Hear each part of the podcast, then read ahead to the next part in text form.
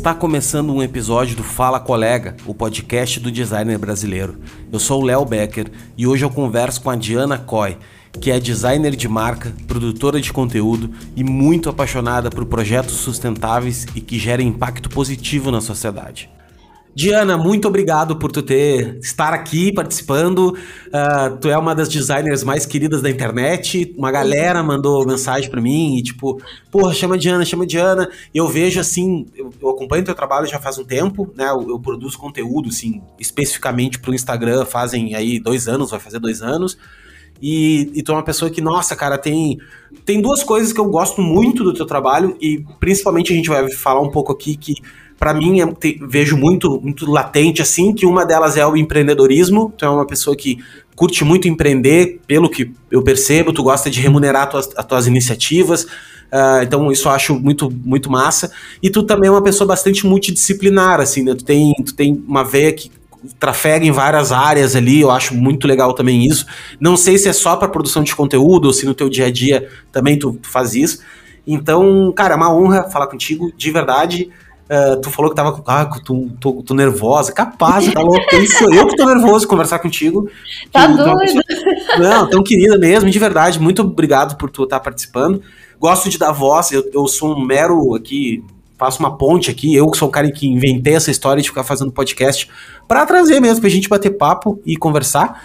Uh, e é isso, queria saber um pouquinho de ti, assim, como é que tu começou, sabe, assim, uh, se quando tu era criança, tu era aquela criança que gostava de desenhar, se, uh, como é que era, Diana, adolescente, como é que surgiu o design para ti, uh, normalmente não era design, garanto que era uma outra coisa e depois virou design, né, então deixar tu contar um pouquinho e, meu, é isso aí, o microfone tá contigo.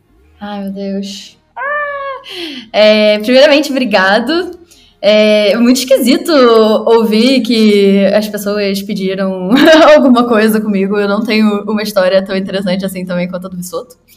Mas eu tento compartilhar. Na verdade, eu acho que você é, é uma primeira, a primeira pessoa que eu vou conversar sobre isso.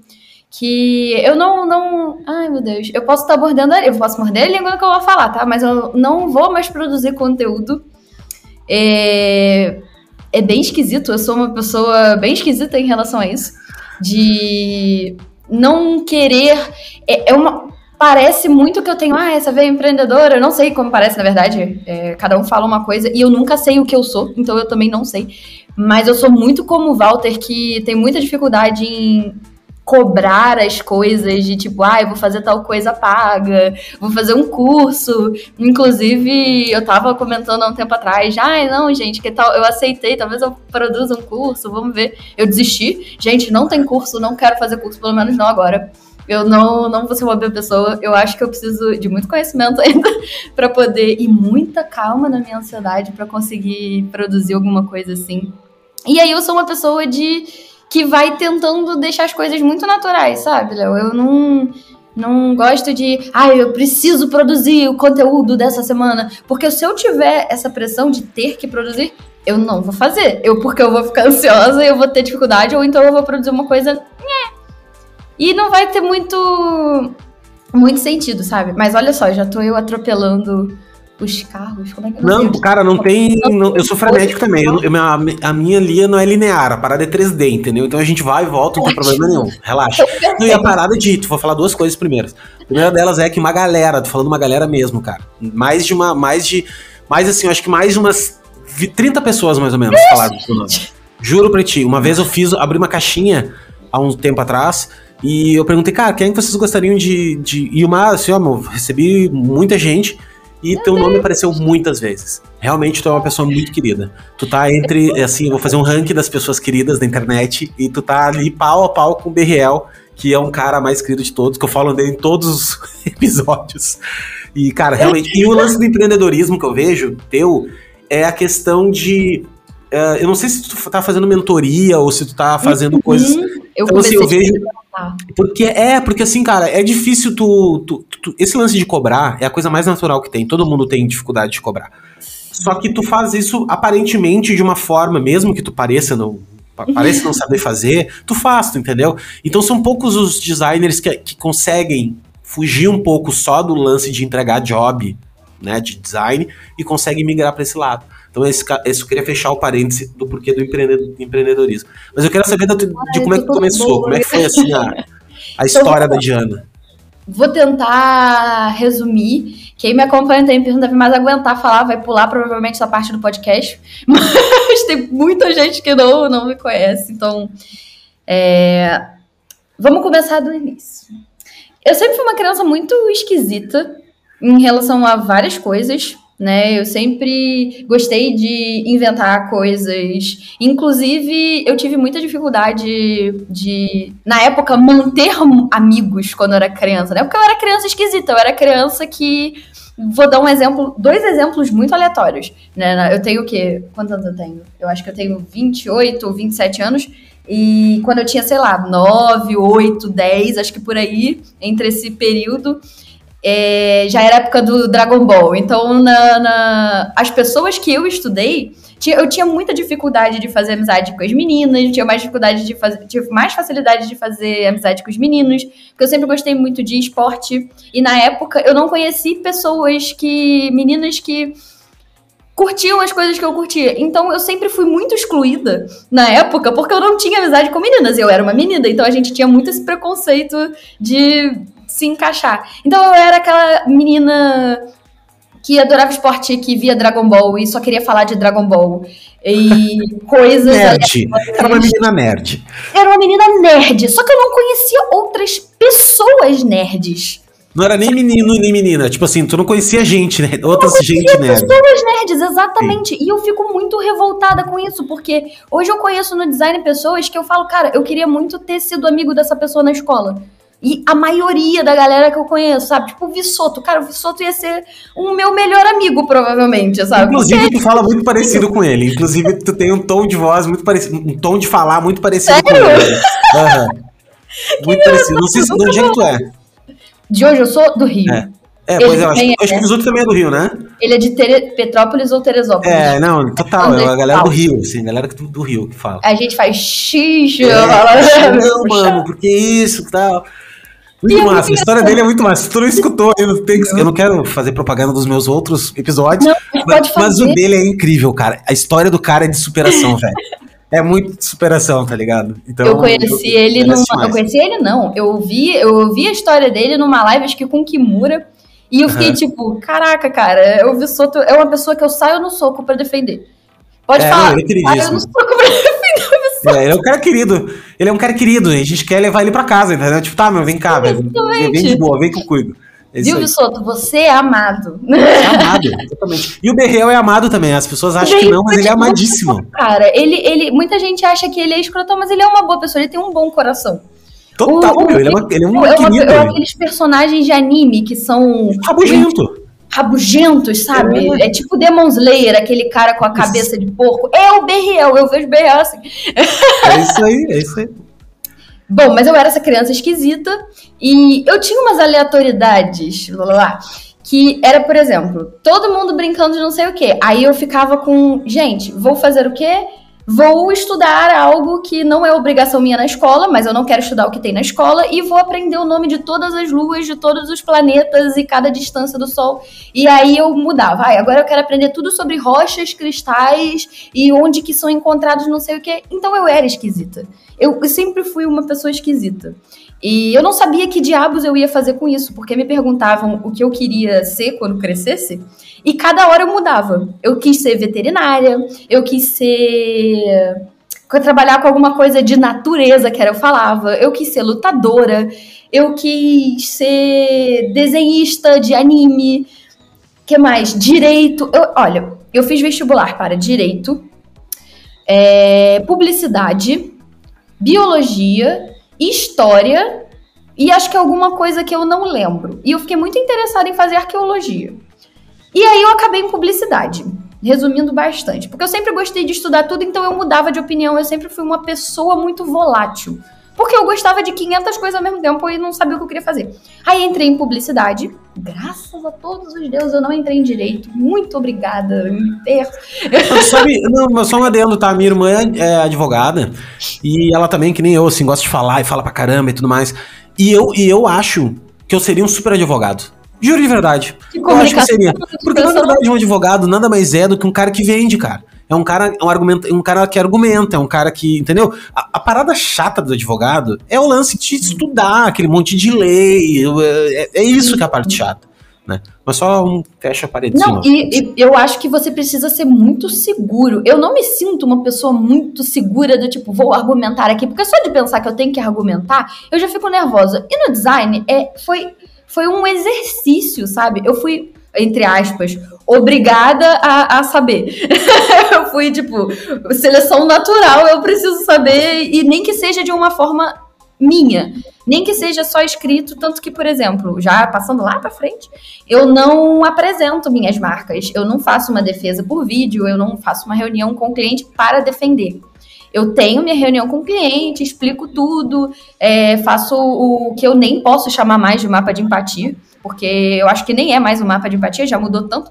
E no final, beleza, vou apresentar as apresentações, que eu divido em três etapas, e aí o cliente aprova e eu faço uma puta defesa escrita, porque eu gosto de escrever, eu sempre me dei bem com escrever. Eu tenho dislexia, então, apesar de me dar muito bem, eu sempre tive dificuldade, sempre de trocar coisa, de me embolar, de não conseguir expressar tudo que tá na minha cabeça, mas foi.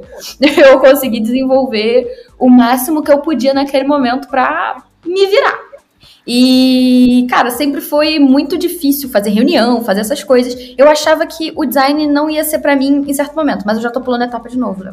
É, não, pulou, tudo bem, não problema, já tá registrado. Mas eu quero saber o que volta a criança lá. Tu era uma criança, meio esquisita, esquisita não, pra mim super normal, mas que eu era desse clube também, tá, foi, foi, foi quando é que tu foi, foi apresentado assim, ah, tipo, tá, meu, essa parte gráfica aqui, sei lá, quando é que foi? Show. Um Photoshop instalado no computador? Como é que foi? Nada, foi muito esquisito, porque eu sempre gostei de desenhar. E para mim, quem desenhava era desenhista, era artista, tá? Mas primeiro ponto. E eu nunca desenhei muito bem, mas eu gostava de desenhar e pintar e, enfim, de trabalhar com artes e tal. Aí eu entrei em publicidade, odiei publicidade com todas as minhas forças, achei a coisa mais insuportável do mundo e descobri o design através de um menino. O nome dele acho que era Antônio. Ele, eu perguntei, cara, o que, que você faz? Ele, ah, a gente faz isso. Eu, ah, então você desenha o dia inteiro. E aí eu sentei com a coordenadora do curso e falei, você pode me explicar, por favor, o que é design? Como é que eu vou fazer? Obviamente eu não entendi, porque eu saí de lá com a única coisa que eu saí da cabeça foi, vou desenhar. porque ela pegou a grade e ela me explicou matéria por matéria da faculdade. Isso era na SPM. Eu tive o privilégio de poder estudar na SPM. Aí eu entendi, e aí beleza, cara, eu vou desenhar pro resto da minha vida, porque até então eu achava que design era você fazer roupa. E eu falava, cara, eu não gosto de moda. Olha para mim, cara, olha como eu me visto. Eu não, não gosto de moda, eu não quero aprender moda. Aí eu descobri que design não era moda, que era desenhar. Entrei na faculdade assim, uau, vou desenhar pro resto da vida. Desenhei um período e nunca mais peguei num lápis. Foi tipo, isso, como eu descobri o design. E aí. E foi louco que tu entrou pelo de moda, velho. E o de moda é um dos designs mais. Uh, normalmente é o mais esquisito, assim, o mais difícil de a pessoa assimilar. Normalmente, uhum. assim, ou é produto, tá ligado? Galera de design de produto, é, de desenhar e tal, ou gráfico. O moda, na época que eu fiz a faculdade, que não terminei, né? Só iniciei, uh, era moda, produto e. Moda, produto e de gráfico. Tipo, uhum. era no uhum. mesmo. Ela se diferenciava depois, assim, mas no início eram os, os três. Né? E tu começou bem pelo da moda, né? Tipo, Não, eu, eu, eu, na verdade, eu odiei o design achando que era moda mesmo. Eu realmente achava que era, era desenhar roupa. Que era tipo design, ai, eu sempre ouvia, olha o designer dessa roupa, olha o designer de moda. Eu só ouvia isso, eu não sei porquê, mas eu só ouvia esse tipo de coisa. E eu não queria fazer isso. Aí eu achei, pô, desenhar, beleza, eu posso desenhar pro resto da minha vida. Não tem problema. Eu só não quero ficar presa no escritório fechado. Olha a cabeça da pessoa. Eu só não quero ficar presa no escritório fechado e, sabe, não ver a luz do sol. E acabou eu na, na agência de publicidade né, trabalhando no escritório. Você viu o sol, assim. Mas mudou depois que eu comecei a empreender. Mas até lá foi assim foi muito, muita crise existencial do ai meu Deus do céu, design, amo. Ai meu Deus do céu, design, que fútil. Eu, eu, eu literalmente comecei a entrar em crise existencial porque eu sempre quis fazer alguma coisa com o lado social. Eu sempre gostei de fazer, tipo, não de fazer, mas de pensar em trabalho voluntário, de ajudar, de, sabe, de sustentabilidade. Eu queria fazer alguma coisa que salvasse o planeta, a cabeça, tipo.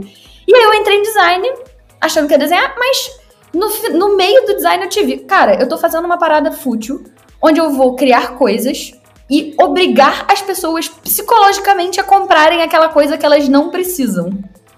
E, tipo, gastarem um dinheiro que elas não têm. E elas não precisam disso. Como que eu vou trabalhar com uma coisa tão má assim?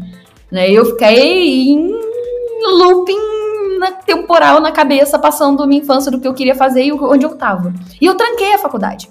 Eu desde a adolescência tive muita dificuldade de atenção, de, de depressão, de ansiedade. Hoje eu posso falar que a depressão tá bem controlada, mas tipo, ansiedade eu sou um poço de ansiedade em pessoa, sabe? Mas tento levar o máximo de, de tranquilo que eu posso ter. Terapia mas isso é tribom falar disso também, Diana, porque assim, eu também já, já tive síndrome de burnout.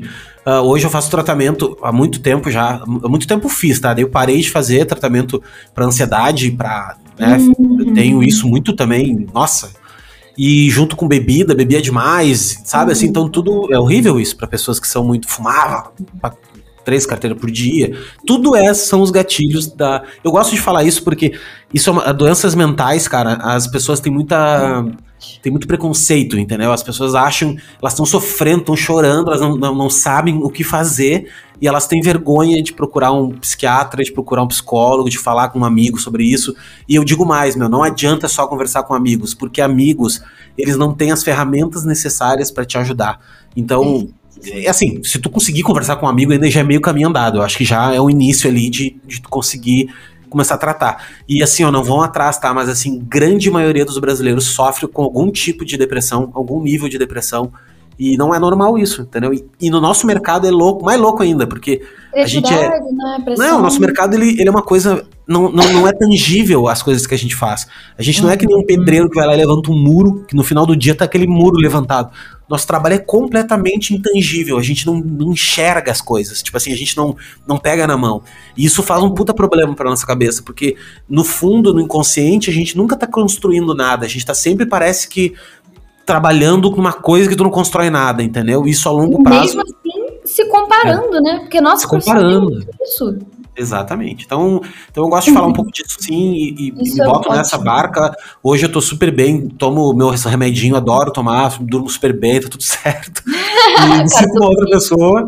E, e, então eu gosto de falar um pouquinho para empoderar as pessoas que se estão sofrendo isso, vão atrás, mano, porque. Vão atrás de um profissional. É da ciência, pelo amor da, de Deus, isso é uma coisa que é. eu preciso muito falar, porque a gente às vezes fica tão, tão desesperado na nossa dor, tão é, sofrendo com isso que a gente procura qualquer coisa. Então, a gente acaba sem querer entrando em pseudociências que vão piorar a nossa condição, melhorar por um tempo e depois piorar a nossa condição. E, cara, eu passei por isso, né? Eu passei por pseudociências perigosas e que melhoraram em um momento e depois, por eu não ter tratado com um profissional com base na ciência, né? Tipo, psicólogos, psiquiatras, neurologistas, eu piorei a minha situação. Então, isso é uma coisa que eu acho muito importante conscientizar também. Procure um profissional da é. ciência, sabe? Com é. muito cuidado. E, e, que, e quebrem essa, esse uhum. paradigma do remédio. O paradigma que tem, ai não, não vou tomar remédio. Mano, tu não bebe cerveja, velho. Se você precisa tomar, cara. Porra, é toma, mano. Porque é o seguinte, velho. É, é, na, nós vivemos num cenário. O humano vive num cenário hoje que não é normal do ser humano. A gente vive a gente vive numa, numa, numa guerra intelectual e, e uhum. numa, numa eterna desespero, como se a gente vivesse na época das cavernas ainda, e a gente não vive. A gente vive sentada a bunda na frente da, de uma tela de computador, entendeu?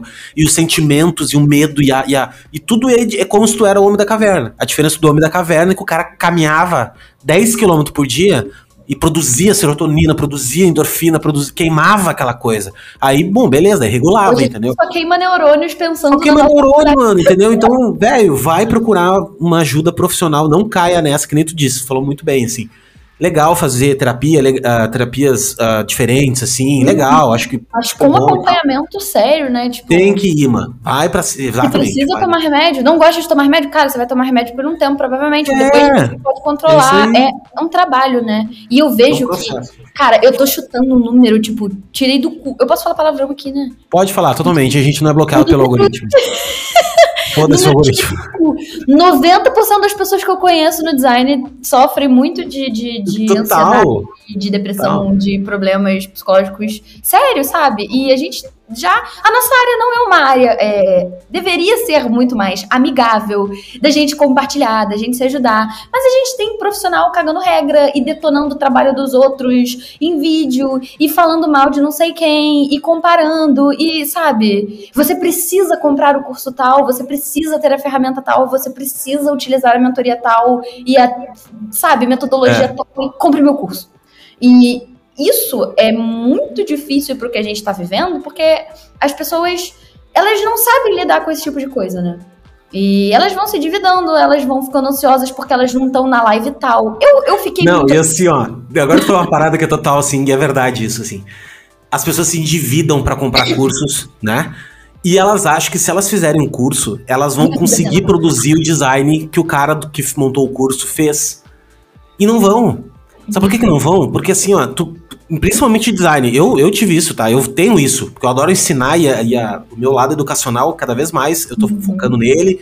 Uh, minha missão de vida, eu comecei a descobrir que eu já gostava muito, sempre gostei, também fiz essa parte uh, social, fiz projeto social com criança, já fiz um monte de coisa, eu gosto disso, eu, eu me sinto preso a isso, assim, sabe? É um educador, né, mesmo? É, eu gosto disso, é uma coisa prazerosa para mim, assim. E, e eu, eu entendi que, que ajudando as pessoas, ensinando as pessoas, empoderando as pessoas, é um puta de um veículo para elas se, né, se descobrirem e tudo mais. Só que eu descobri o seguinte, cara, não é fácil tu ensinar design para as pessoas. Não é fácil. Não mesmo. O que tu consegue fazer é o seguinte, tu ensina uh, as técnicas. Tu ensina o seguinte, olha só, meu, alinhamento. Olha como é que funciona mais ou menos, ó. Funciona mais ou menos assim.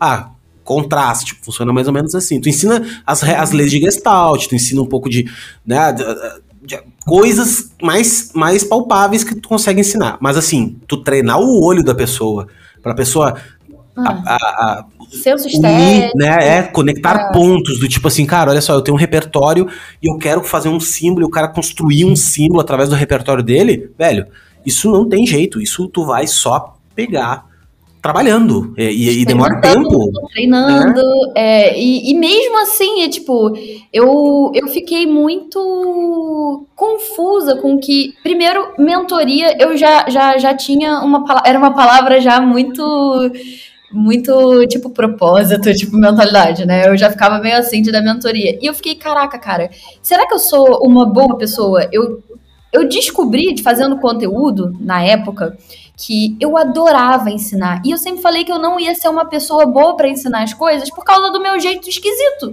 Que sabe, eu não consigo ter uma linearidade nas coisas, eu não, não sou dona da verdade, eu tô aprendendo muita coisa ainda. Então eu pensava, cara, o que, que eu posso acrescentar? E as pessoas me pediam muito, poxa, por favor, é, ensina não sei o quê. E eu sempre ajudei as pessoas, tipo, de boa. Só que eu pensei, poxa, eu vou experimentar, porque é uma renda, eu tô precisando né? Eu, tipo, não sou. As pessoas acham, ai, ah, você conseguiu 30 mil seguidores, você deve ser muito rica, né? Tipo, como assim? e eu falei, cara, eu vou abrir a mentoria, vou experimentar, não vou, tipo, ai, faça minha mentoria por 700 reais. Eu falei, vou abrir uma mentoria teste, uma turma teste. Entrei nos grupos de design e falei, gente, olha só, é eu, eu trabalho... Só um parêntese. Por favor, me botem nesses grupos de design, cara, que todo mundo fala pra mim. Não, porque lá no grupo, que grupo, mano? Olha me só, botem. é esquisito. Tem, eu, tem... Não sou, eu não tenho grupo nenhum, velho. Por favor, cara. Me botem nos grupos. de curso. Eu entrei do Ex Frila, do William Baldan, foi o primeiro que eu fiz e foi onde eu conheci as pessoas. Foi um curso que eu. Foi, foi um curso para eu conhecer as pessoas mesmo, falar minhas esquisitices e as pessoas começaram a me conhecer de alguma forma. O que foi muito esquisito porque era tipo, cara, eu não sei explicar, é muito esquisito. Eu nunca fui uma pessoa de, de, de, de ensinar as coisas ou muita facilidade de fazer amigos, apesar, na verdade, facilidade em conhecer pessoas, mas eu me achava esquisito, era basicamente isso. E eu comecei a trazer algumas coisas, tipo, na época o design thinking não era tão conhecido. Era mais conhecido, era muito é, como é que eu posso dizer? Eu não sei se eu tô usando a palavra certa, mas elitizado de estar tá sempre em cursos pagos. Sim, tá sim, sempre... gourmet, gourmet, né? Era, uma, era, uma, era um setor do design meio gourmetizado, assim. Exatamente. E aí eu comecei a falar sobre isso, trazer, ai, gente, eu tô experimentando tal coisa, porque o mapa de empatia, porque eu, as ferramentas de não sei o quê, porque o duplo diamante, olha que legal, isso é tão legal, gente, vocês precisam conhecer. E aí eu, as pessoas, cara, que garota esquisita, ela só fala desse tipo de coisa. E aí as pessoas, não sei por que diabos, as pessoas começaram a gostar. E gostar do meu trabalho e gostar de mim. E isso, de certa forma, foi muito bom, porque eu nunca tive confiança em muitas coisas que eu faço. E as pessoas pedirem live comigo, pedirem é, para trazer conteúdo, pedir para explicar alguma coisa, foi muito interessante, porque eu nunca tinha passado por isso na minha vida e as pessoas pediam. E eu, caraca, que legal! Aí eu comecei a produzir o conteúdo dessas doideiras de design thinking na época, de sustentabilidade, que eu sou, tipo, uma mera estudante, eu não sempre consigo aplicar tudo, em tudo, né? É, design emocional, eu comecei a me interessar muito por ciência, por neurociência, por experimentos físicos, experimentos químicos para aplicar no design. E eu acho que isso para mim é o ponto alto da minha vida. É, o design me permitiu ser tudo o que eu não conseguia ser numa vida só. Não ser tudo que eu não conseguia, mas tipo, cara, eu gosto de estudar química. Cara, eu posso estudar química para essa marca. Eu posso, eu gosto de estudar biologia, eu queria ser bióloga. Eu vou estudar biologia para essa marca e vou aplicar biomimética, é, sabe, biofilia. Uhum. E eu adorava. E eu posso estudar tudo, tu, todas as áreas, tudo eu posso experimentar para aplicar em alguma coisa. Tipo, tem uma marca, não sei se você conhece ou se você já viu em algum lugar, que é a Mahalakshmi que eu. Como é, é uma marca. É na época, era de jornada, era bem holística, era de jornada das deusas védicas, de cantoterapia, dançoterapia. E hoje em dia é uma marca de perfume botânico. Inclusive, eu tô acompanhando ela, ela, a cliente é incrível. E eu projetei um equipamento físico com a ajuda da minha tia com ideias de um amigo também, na época, designer, que é o Gabriel Tuller, que ele trabalha com podcast, não sei se você conhece, ele é uhum. incrível uhum. também. E eu projetei um equipamento chamado equipamento de Schladini, não sei se eu tô falando certo, que é basicamente um equipamento onde você bota uma frequência sonora no amplificador, joga areia numa placa de metal, conecta um alto-falante e ele vibra no, no, na os frequência. Desenhos, os desenhos, dependendo da frequência, ele mexe no desenho, né? Exatamente. E é a gente caralho, criou esse equipamento físico, tipo, de coisas aleatórias, de ter postos de. Meu, de... O dia que eu vi, só pra ver o adendo, o dia que eu vi aquele filme Thrive, que tem. que é um documentário sobre. Ah, meu, sobre. Assim, ó essas coisas muito loucas de hippie, sabe? Assim, de, de, de frequência, mano. E, Nossa, cara, eu, eu, fiquei, eu tive uma época também assim na minha vida. Isso acho que tudo é fase, é legal, que tudo, tudo vai te transformando numa pessoa, entendeu? Acho que é isso que vai te formando o teu caráter, né? E hoje eu sou um cara total de boa e, e sei de muita coisa por, esse, por esses motivos. Fui me enfiando nas coisas. E esse filme, esse é um documentário, tem no Netflix também, Thrive, que ele fala Fala de tudo quanto é coisa desse tipo, assim, sabe? A energia Taurus, aquela. Uhum. Ah, animal, animal. Coisa de hippie. É, é documentário de hippie, assim. Engraçado, me, me chamavam muito de hippie na faculdade. Porque eu sempre fui uma pessoa eu acho que eu tentava tanto ser uma pessoa good vibe que as pessoas. Só que eu sou, tipo, um pincher. Às vezes, sabe? Às vezes eu vou estar super de boa, relaxada, feliz, explico com calma, explico com didática. Não, gente, poxa, não pode ser assim, não pode ser mal com o amiguinho. E outro dia eu tô tipo, cara, vai tomar no cu, seu filho sim, da puta. sim. Ou pincher, sabe? E é muito esquisito porque eu sempre tentei ser o máximo sincera possível, Léo. Eu sempre tentei ser transparente. Eu morro de medo de ser hipócrita com alguma coisa. Óbvio que de vez em quando eu sou sem querer. Mas eu sempre tentei ser eu, transparente. Gente, essa sou eu. Eu não estou mentindo. Eu sou assim. Eu sou esquisita, eu sou estranha. Uma hora eu vou estar muito tranquila, outra hora não. Só que no Instagram é muito esquisito porque as pessoas. Eu falo esquisito muitas vezes, eu acabei de perceber isso. tu gosta bastante de esquisito, mas não é, meu. Mas tu não é esquisito, é, aí que tá. É, é uma, um jeito, né? Mas eu sempre fui. Tentei explicar. E quando eu comecei a produzir conteúdo, para ser bem sincera, foi na, na, no, num momento de raiva do tipo, cara, as pessoas estão sendo ruins, as pessoas estão tipo, desanimando o trabalho das outras pessoas, falando mal. Então eu vou começar a falar sobre empatia. Na época não era tão uma palavra tão banalizada, mas vou começar a falar sobre colaboração no design, design colaborativo, design experimentativo. mas é que tu, tu tem a, a vibe hippie, na real. No, na essência. Inclusive no teu trabalho, né? Tipo assim, eu acho que é uma coisa que. Muita gente fala isso.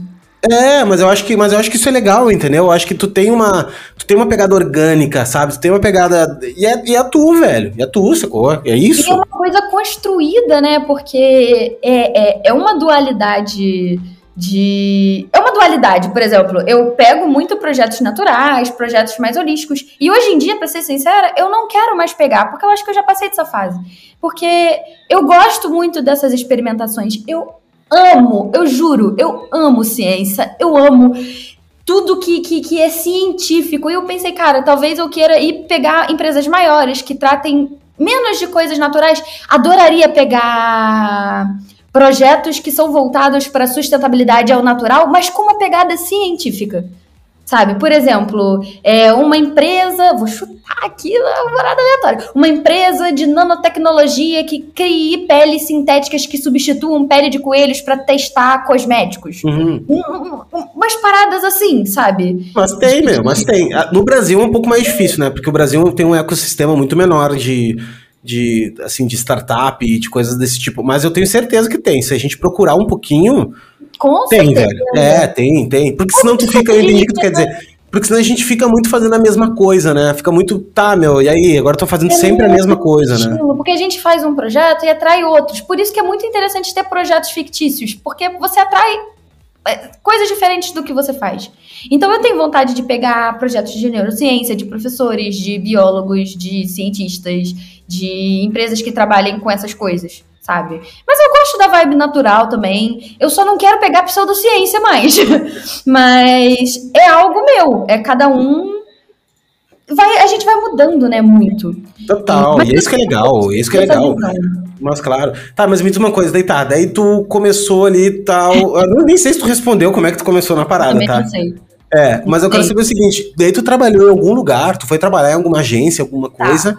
Então, ou tipo, tu já começou a sair fazendo teus trabalhos por ti mesmo? Não, não, não. Eu entrei na faculdade, aí fiz, saí, descobri o design da forma que eu gostava, Resumindo uhum. muito, tipo, caraca, o design pode ser ter impacto positivo no mundo, nas pessoas e conhecer, ter, trabalhar com emoções, consciência, que é a parte que eu gosto de emoções, entender emoções, entender pessoas, comportamentos. E aí, beleza. Conheci, trabalhei no meu primeiro estágio foi num estúdio de fotografia trabalhando com design. Eu ia ser fotógrafa, eu quase larguei o design para ser fotógrafa. Eu tenho uma página de fotografia, Diana Coy Fotografia, e eu adorava, eu gosto, eu gosto muito. Sabe, mas... sabe uma coisa que é boa, velho? É a gente não precisar abandonar nada. Essa é a grande sacada.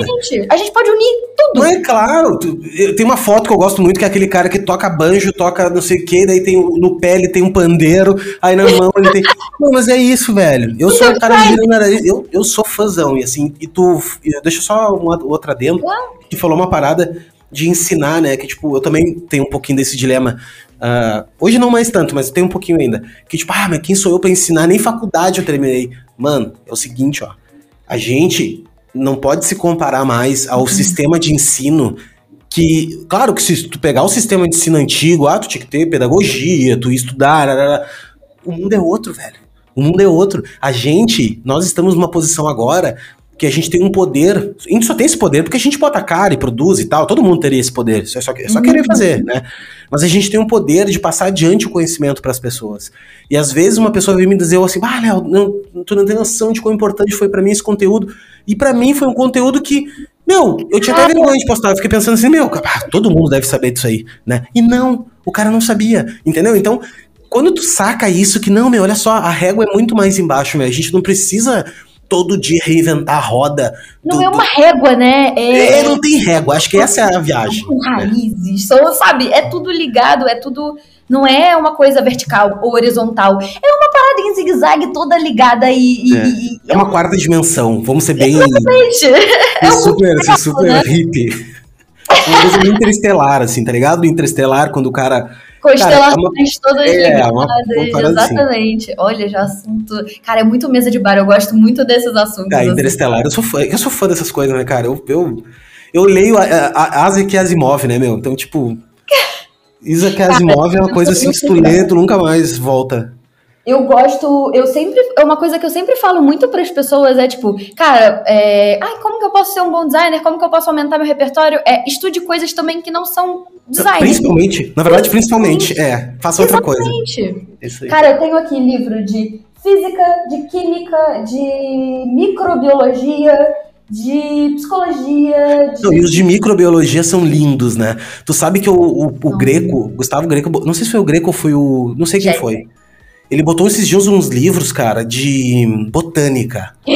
Cara, sabe, sabe aquele, aqueles desenhos de botânica meio, meio. Parece retrô, assim, uma coisa meio antiga. Coisa é... mais. Ilustração botânica microscópica. É isso aí. Eu amo isso. Cara, só que eu fui ver o livro, assim, porra, sei lá, 3 mil reais o livro, sabe? Acho e louco pra comprar, louco pra gastar um dinheiro, né? É, mas eu queria, sabe aquela coisa que tu quer ter na prateleira, assim, né? Cara, eu vou te falar uma parada que tu vai querer. Eu quero, eu vou te deixar com vontade porque eu quero. Eu não sei se você conhece o pessoal da Ugly Lab, a Daphne. Não, eu queria entender o que, que é essa Ugly Lab. Porque eu vejo uma galera dizendo assim, ó. Ah, recebi aqui os negócios. Eu tentei dar uma lidinha por cima e eu entendi que são alguns, são alguns kits de, de coisas que são facilitadoras de processos. Tipo isso, seria? é tipo isso. É um laboratório feio. É um laboratório onde a gente. Eu vou tentar explicar, Dami, desculpa. Inclusive, chame eles, porque eles. Isso são... que eu quero. Eu quero contato. Quem é a pessoa que eu posso. Eu vou. O Daniel Padilha, Daphne Sequete. E, Ai, cara, eles são assim incríveis. Eles têm ferramenta de arquétipos, têm ferramentas de naming, de é, tons de voz, personalidade, valores. É muito legal. Eles e o Sebastiane também têm umas ferramentas muito legais que ajudam. E por que, que eu tava falando isso? Tu tava falando porque a gente falou do. do... Ah, lembrei, lembrei. A Daphne. A gente tava falando dos livros. Ah, sim. Ó, eu da, vou botânica, desenho de botânica e tal. Talvez esteja errada. Existe um livro chamado Codex Serafinos. Não sei se sim. você já ouviu falar. Você sim, sabe? Eu, eu, ouvi falar, na real mundo que não existe. É. Ele tem, ele tirou. É, centro de pesquisa tirei do cu, mas é tipo isso. É, ela, ele criou um universo onde tem pessoas, botânica, biologia. Não, doideira, ácido, né? O cara tem ácido, né, velho? Roupa. Ácido, eu não hip, sei. Hip valendo, assim, hip muito hip, cara. Sêmen de ganso, eu não é. sei o que, que ele tomou, porque mas é muito legal você olhar as ilustrações de plantas que não existem, de animais que não existem, vestimentas, código de cultura, linguagem e outra. Ele criou um alfabeto que é totalmente consistente com um alfabeto existente que não existe e ninguém nunca conseguiu decodificar o negócio. Nunca Sim, vai não, é, Os caras nada. são gênio, né, velho? Gênio, gênio. Eu quero. Eu nunca não, total, o cara tem que ter só pra ter, né, velho? Só isso. Mas isso é uma coisa que tu falou que é muito louca, que eu, que eu acho demais. Inclusive, tem um, um documentário, não sei se tu já viu, que é Como o Cérebro Funciona, tem no Netflix. Ah, com certeza. Já vi. E eu, fala eu, sobre um cara. Porque minha memória é esquisita, tá? Depois eu falo sobre isso. Fala de um cara, fala de um cara que ele trabalha na NASA, acho que até o cara é da NASA agora. Mas o cara é muito louco, assim, tipo assim, o cara, o cara é professor de não sei o que, é não sei o que, o cara estuda pedra, o cara faz um monte de coisa, assim. E o cara inventou um monte de coisa que não tem nada a ver com o negócio dele. Ele inventou coisas assim, então uh, mostra assim o quanto a pluralidade de conhecimentos fazem, fazem com que o cérebro se torne um, uh, que é a conexão dos pontos, né? Tu, o teu repertório, tu conecta coisas e daí tu tira uma solução incrível. Quando tu quer fazer uma marca, por exemplo, diferente, não, tu não inventou aquilo do nada. É porque tu enxergou várias coisas e tu modificou, né? Enfim. É isso. Cara, isso é uma coisa que eu sempre me achei não boa em nada. Tipo, eu gosto de várias coisas e não sou boa em nada. Hoje, é a única coisa que eu acho que eu consigo falar que eu sou realmente boa em fazer é essa conexão com as coisas, sabe? Então, por exemplo, eu fiz uma marca de escola criativa, é, a Órbica, que, poxa, ia ser. Eu fiz o naming, fiz a estratégia, fiz a identidade visual, eles ainda não lançaram a marca. Mas era uma escola criativa que trabalha com infoprodutos, venda de curso, mas numa pegada mais parceira, de, de sociedade, menos de eu sou o lançador, você é o professor, é mais uma parada conjunta, sabe? Educacional. E, cara, eu fiz a marca toda baseada na jornada do fóton do Sol à Terra. Então, Nossa. entrando na área da radioatividade, e que ele começa a andar muito rápido, e que ele entra na área de concessão, depois entra, sabe? E ele passa. Eu não, eu não lembro direito, agora minha memória é muito ruim. E ele passa, sei lá, milhares de anos ali para sair, e quando ele sai da superfície solar, ele demora exatamente oito minutos para chegar até a Terra, sabe? Alguma coisa assim. E que o Sol. É, é uma marca inspirada na bio, físico-química do Sol. E o Sol, ele tem é multipolar, ele não é bipolar que nem a Terra, que tem só dois polos. Ele tem milhares de polos magnéticos e o Sol não sei o quê. E cara, isso para mim é a diversão do design. Você encontrar essas conexões para criar marcas que sejam fortes, estrategicamente, adequada ao público, que converse direitinho, que seja de boa implementação, mas que seja projetada de forma diferente, divergente e mais inteligente, mais, sabe? Do que a gente tá Não, e o design, e uma coisa com outra que tu falou também que eu concordo demais, e eu dou graças a Deus ter vivido isso, vivido isso, assim, ter escolhido o design, porque o design te possibilita trabalhar com várias coisas. Uhum. Então, por exemplo, a gente pega um trabalho de, de uh, sei lá, o cara, o cara tem uma padaria, mano tu vai lá, tu vai, tu, no mínimo tu vai estudar um pouquinho. Se tu quer construir uma marca legal pro cara, tu vai estudar um pouquinho, tu vai estudar um pouquinho a história do pão, tu vai estudar um pouquinho para buscar elementos para compor a tua história, entendeu? Então, isso é incrível. Eu não conseguiria nunca na vida conseguir trabalhar com um troço que é sempre a mesma coisa. Tu imagina tu trabalhar com uma parada que é sempre a mesma coisa, meu, Inclusive, todo dia. o próprio design eu, eu sempre fui uma pessoa que a gente, voltando ao, ao, início, mas complementando o que você tá falando agora, tipo, eu fiz os estágios, eu não, se eu não estava curtindo, se eu não estava conseguindo, eu já procurava outra coisa, porque eu já ficava na mesma dentro do design. Ah, eu fazia só tal coisa, tal coisa, tal coisa, não, não, eu não conseguia daquilo, como eu não gostava, eu não conseguia ter essa, fazer essas conexões para criar coisas malucas. Então eu enjoava e eu ficava tipo seis meses num lugar. Aí trabalhei na Secretaria da Cultura da minha cidade, que é a Fundação de Artes. Trabalhei numa ONG que trabalhava para outras ONGs, que foi minha primeira carteira assinada, que foi o Instituto Eclos. Depois trabalhei no inferno da minha vida.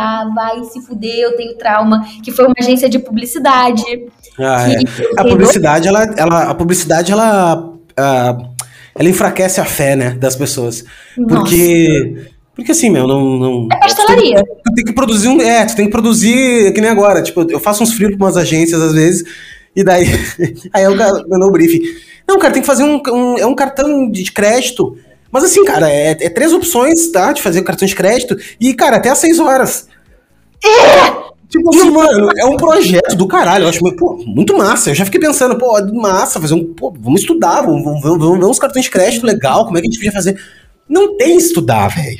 É, é, é, é, é marca d'água, bonequinho, não sei o que, e deu, velho. Isso. Vale isso, a experiência. É, não, é mas assim, ó, cuidado, né? Eu acho que a gente de publicidade é legal por dois fatores. O primeiro deles é, tu aprende na marra que uhum. dá para fazer as coisas rápido. Tu tem que fazer rápido. Isso, isso te treina, né? Te treina, assim, isso vai te treinando. E a segunda coisa que é legal, que eu acho, é a grana. Porque a agência de publicidade normalmente tipo, paga mais do que o design em si. É, é, assim, é, não, depende do. Se tu entrar, tipo, de júnior, assim, é, é, meio ruim, mas a agência normalmente tem uma grana melhor, assim, do que. Porque os caras ganham, ganhavam menos, né? Hoje em dia eu não sei mais tanto. Nossa, Só que eu acho é, isso, assim, o design é uma coisa um pouco mais complexa, entendeu? É, é, Velha, é mais difícil. É muito mais assim. estratégico, é muito mais pensado. Na, quando eu entrei na agência, era uma agência da minha cidade, completamente vaga arrombada. Tipo, completamente, completamente. Não me deixavam nem sair pra ir pra médico, sabe? Tipo, cara, tem uma consulta com um psiquiatra. Não, você não vai sair. Poxa, por quê? Ah, é. Porque talvez a gente precise de você. Foi exatamente isso, sabe? Eu ganhava R$ 1.200, trabalhava muitas vezes 14 horas por dia. Então eu chegava lá cedinho, saía de lá meia-noite e não pagavam nem Uber, mas o cara pagava uma pizza de vez em quando pra gente, sabe? Ai, e tá de vez em quando você podia tomar cerveja. Não, daí tem ping-pong. Tu segue um cara chamado Lucas Schuch, que Ele fala, ele é doutorando em publicidade e comunicação e tal, ele tá fazendo mestrado ou doutorado, não sei. E ele fala muito disso. Na verdade, o assunto do, do Instagram dele, ele tem um podcast também. Publicidade é, não é só isso aí. E ele aborda esse tema. O tema Cara, é incrível, assim, sabe? É incrível da, dos pontos de vista que ele levanta que é real. Que é do tipo assim, ah, não, aqui na, na, na agência a gente tem uh, videogame, tem. Ah, mas alguém senta pra jogar o videogame, velho? Não tem? é, da onde? Ah, paga uma pizza, tá, meu, mas é 10 da noite. De quem é que. Eu não quero comer pizza, velho. Eu quero uma casa. Noite, hoje em dia eu tô, eu tô apagada no meu quinto sono. Eu durmo é. nove e meia, tô indo deitar. Eu sou uma velha. Eu não, sou tipo... E uma outra coisa que eu acho muito ruim na publicidade, muito ruim, é o imediatismo das coisas. É do tipo é. assim, meu, é pra ontem, é pra ontem, é pra ontem. Aí chega ontem, no caso amanhã, de manhã, tu virou a noite, fez não sei o quê. Ah, não, mas o cliente ele, ele não respondeu ainda e tal, ele tá vendo lá. Tá, mano. E cadê, Cara, e cadê o desespero da parada? E outra coisa, se isso fosse uma vez na semana, tudo bem. Ou uma vez no mês, né? Aconteceu um dia. Não, velho. No mesmo dia, a pauta continua nesse clima. Ela tá sempre nesse clima. Do, do cara, é pra ontem, é pra ontem. Isso é. É, é ridículo. É, um Não, é muito ridículo. Isso e é eu ruim. Não, isso... Eu trabalhava com marca na época. Eu, e na verdade, olha, eu não vou mentir. Foi, foi entre aspas, foi uma merda. Mas foi bom eu ter ido pra agência, primeiro, exatamente por isso que você falou. Experiência. É, eu tenho alguns problemas que eu não consigo lidar de, de aprender a fazer as coisas rápido. Eu sou uma pessoa que demora muito. Eu demoro muito no meu processo, eu demoro muito nos meus projetos. E eu tenho total consciência disso, mas eu já passo esse prazo pro cliente. Quem fecha comigo tá ciente do prazo. Mas eu consegui me mudar para morar sozinha, com um salário bosta, mas eu me mudei. Tudo bem que depois eu não consegui pagar quando eu me demiti da agência. Isso é uma história muito louca. Eu não trabalhava com marca, descobri que eu gostava de trabalhar com marcas nessa agência. No, tipo, com certeza eu descobri. Cara, eu quero trabalhar com marcas, porque eu já vinha suspeitando, esquisito falar assim, mas é, eu já vinha suspeitando que eu gostava mais de logos, de trabalhar, na época era só logos, né? E uhum. beleza, aprendi, me demiti da agência e me demiti assim, Léo. Porra, estou gostando, vou empreender, vou ser frila. Vai ser muito fácil. E eu me demiti para ser frila. Coincidentemente, eu fechei o meu primeiro projeto de identidade visual como frila com um perito médico legal, que foi a primeira marca que eu fiz na minha vida, de, de entre aspas, séria. E, pô, tá vendo como é fácil ser frila? Depois disso, eu fiquei exatamente um ano e meio ou um pouco mais me descabelando, me ferrando, porque eu me demiti sem nenhum planejamento. Eu não tinha ideia de o que, que era empreender, então eu fui tipo, oh, vou empreender, tudo bem. E me, me ferrei, não pude mais pagar o apartamento que eu tava. Tive que sair do apartamento. Foi uma merda, foi muito difícil. Foi assim, foi, foi bem complicado. E na época eu estava tentando entrar em um estúdio. E eu mandei mensagem para algumas pessoas com meu portfólio. Léo. Ninguém respondeu. Não, pior, responderam. Mas um dos caras que respondeu, ele basicamente falou que o meu portfólio era um lixo, que eu tinha muito que aprender, que tudo que eu fazia era feio, que era uma merda, meu portfólio era horrível e que eu acho que ele não, eu não ia conseguir coisas assim. E eu fiquei tipo. Tipo, tipo assim, e tu, e tu com conta pra pagar. Exatamente. Porém, e, gente, olha só, é errado isso. É, eu não faço. Isso, isso me deixa puta, me dá muita raiva isso. Só que eu fiquei tão puta. Tão puta. Nunca, nunca xinguei o cara, nunca fiz nada, porque eu sou bundona, eu sou bobona também. Mas eu fiquei tão puta que eu falei, meu irmão, eu vou ser uma puta designer. Eu vou ser uma designer foda. Obviamente, eu não me acho uma designer foda, mas eu falei, eu vou melhorar. Eu vou, eu vou fazer um portfólio do zero. Eu deletei o meu portfólio inteiro. Eu fiz um portfólio do zero. Eu comecei a estudar mais a base da raiva, a base do ódio. Sim, a base e, do ódio. Sabe? E, e, eu comecei, cara, não, eu vou experimentar isso aqui. O que, que as pessoas fazem? O que, que eu posso fazer de diferente? O que, que eu posso usar da minha bagagem que é diferente? Eu sou maluca. Será que eu posso usar biologia para poder fazer as coisas? Como que eu posso fazer isso aqui? Através de qual lentes eu posso enxergar esse projeto? Aí eu conheci o design thinking, conheci as coisas malucas do design que eu adoro e comecei a experimentar. E em algum momento deu um pouco certo. Eu comecei a criar marcas que eu ficava feliz. Tudo bem que de tempos em tempos eu me acho um lixo de design. Eu falo, gente, eu sou horrível. Eu não é possível que eu seja uma designer tão ruim assim.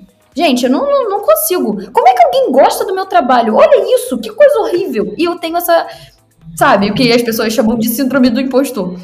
E eu me acho que eu tô desatualizada, eu acho que meu trabalho é ruim, mas a gente tem que saber administrar isso, de não deixar isso acabar com a gente, do incômodo de, porra, eu tô me sentindo um lixo e, e eu não posso me sentir assim. É uma coisa que tem que controlar, que tem que ter terapia, que tem que entender que não é bem assim, que a gente tem que se exaltar como designer, mas ao mesmo tempo o incômodo de me sentir para trás em picos, por exemplo, agora, conversando com você nesse momento, nesse momento de vida que eu tô, eu já me acho que eu tô para trás. Então, isso me incomoda a ponto de eu vou estudar mais, vou aprender mais. Mas, mas eu, eu, vou não... te falar uma parada, tá? Assim, ó, o lance da síndrome do impostor, tá? Que é a parada seguinte, é, eu acho que todo mundo tem isso, acho que meio que passa, todo mundo passa. Uh, mas eu vou falar uma coisa real para ti. Quando isso me bate, quando bate isso em mim, sabe o que eu faço? Eu paro de olhar tudo eu paro de olhar. Eu paro de olhar Instagram, eu paro de, olhar né? Eu paro de olhar, velho. Paro de olhar. Paro de seguir. Tem certas pessoas que. O cara não tem nada a ver, meu. Mas eu, eu me incomoda. Eu, Sim, não, não é que eu paro de seguir. Eu vou lá e silencio, tá ligado? Tipo, não me faz mal. Então, assim, o, o jeito que eu aprendi de lidar, porque porque acontece, assim, uhum. principalmente para quem produz conteúdo, principalmente para quem se expõe, né? O cara tá se expondo. Nossa, para mim, eu sempre fui desse jeito que tu tá vendo, assim, fa falante, sempre fui o cara da, da, turma que, que é o cara que explica as coisas, que é o cara que vai e tal, sempre, mas sempre fiquei em off, sempre, nunca, nunca botei a cara na internet, nunca tive nada. Só que o que me fez ter essa catarse, eu acho que foi o lance da pandemia, acho que foi um monte de coisa junto, acho que a vida vai, vai levando a gente, né, na fase da vida da gente, e só que foi muito difícil, muito difícil, uhum. assim, iniciar um projeto, porra, sem nada, e, e, não desistir, tá ligado? Não parar, meu, não parar freneticamente, assim, sabe? E olhar pro lado, puta, uns caras com os trampos que tu via que, meu, tudo bem, sabe? E, e o cara com seis vezes maior que tu, o, a comparação é a pior coisa que tem. Não se deve a se comparar. Comparação é... Ninguém sabe. Tu não sabe como é que o cara chegou ali, velho. Tu não sabe o que, que ele teve que dar para chegar ele ali. Ele provavelmente se sente um merda também. Também, todo mundo se sente um merda. É o ponto. As pessoas veem, ai, você produz conteúdo. Ai, você tem projetos tão legais. Ai, você tem tantos seguidores. A sua vida deve ser perfeita. Cara, eu tenho reprovação. Eu tenho dificuldade, eu tenho um monte de problema com isso, eu tenho ansiedade, eu me acho um lixo de designer e às vezes eu me acho uma designer muito boa. E eu me sinto mal de achar uma designer muito boa, sabe? Eu me sinto mal de, poxa, eu, eu tô gostando do meu trabalho. E a gente tem que gostar, a gente vai ter altos e baixos. Por isso que é importante a gente ter essa cultura colaborativa do design, se abrir, falar das merdas, falar das coisas boas, falar dos aprendizados, não cagar regra não sou Deus, sou Deus do design, isso que eu falo é absoluto e você precisa usar tal coisa para ser um bom designer. Não, cara, é tipo, cada um tem o seu jeitinho do design, sabe? Meu, é... e assim, ó, uma coisa que eu aprendi que me fez bem pra caramba é, é que cada um é único. Cada um de nós somos únicos, assim. Eu tenho. Eu, a mistura dos meus skills me torna único. Entendeu? Uhum. Eu, eu não me acho o melhor designer, longe disso, eu, eu não me acho. Só que eu me acho que eu sou um bom designer, um belo designer. Eu acho que eu, que eu sou bem acima da média. E tá uhum. ótimo. Tá ótimo, mano. O que eu puder evoluir, eu vou evoluir. O que eu puder aprender, eu vou aprender. Cada dia, o meu, o meu trabalho de hoje é melhor que o de ontem. Eu tenho certeza Sim. disso. Só que sempre no fundinho eu acho uma merda. No fundinho, eu acho que meu trabalho é uma bosta. naturalizar a gente se exaltar como profissional, como pessoa, de tipo, cara, eu tenho qualidades, eu sou muito bom. Só que a gente tem então, é sempre o cuidar, é sempre o limiar. É sempre tipo, eu sou foda, eu sou Deus, eu sou certo, eu sou não sei o quê. E tipo, cara, eu sou muito bom. Eu posso aprender muito mais e ser muito melhor. Mas é, nunca é, demonizar nem endeusar nada, nem ninguém, nem, nem nada sabe? Nem assim. Não, e, e, não se cobrar tanto também, né? E não, não, e não entrar numa noia. É, o erro faz parte do processo, sabe? É, é, aquele clichê que eu bato na tecla, eu sei que é clichê, mas é tipo, tem que falar, o erro faz parte do processo. E a gente só vai errar. E o cara, o processo é experimentativo. Sem experimentação não tem erro. Sem erro não tem experimentação. E sem experimentação não tem designer. Então, assim, experimenta, erra, porque você errou aqui, você não vai mais errar aqui, você vai encontrar caminhos. Uma coisa que eu digo muito pro pessoal, e é uma coisa que me ajudou muito, é tenham o caderninho da desgraça. Tenham o caderninho antitreta, que é Tive reprovação? Por quê? Bota no caderninho. Tive reprovação por causa disso, disso disso. Eu acho que eu podia encontrar três novas soluções para tal coisa. Ou então, tipo, o cliente me passou a perna, o cliente falou tal coisa. Tive uma reprovação de orçamento e o cliente falou isso. Quais, qual é a merda e quais os três caminhos que eu posso seguir para tentar não passar por isso de novo?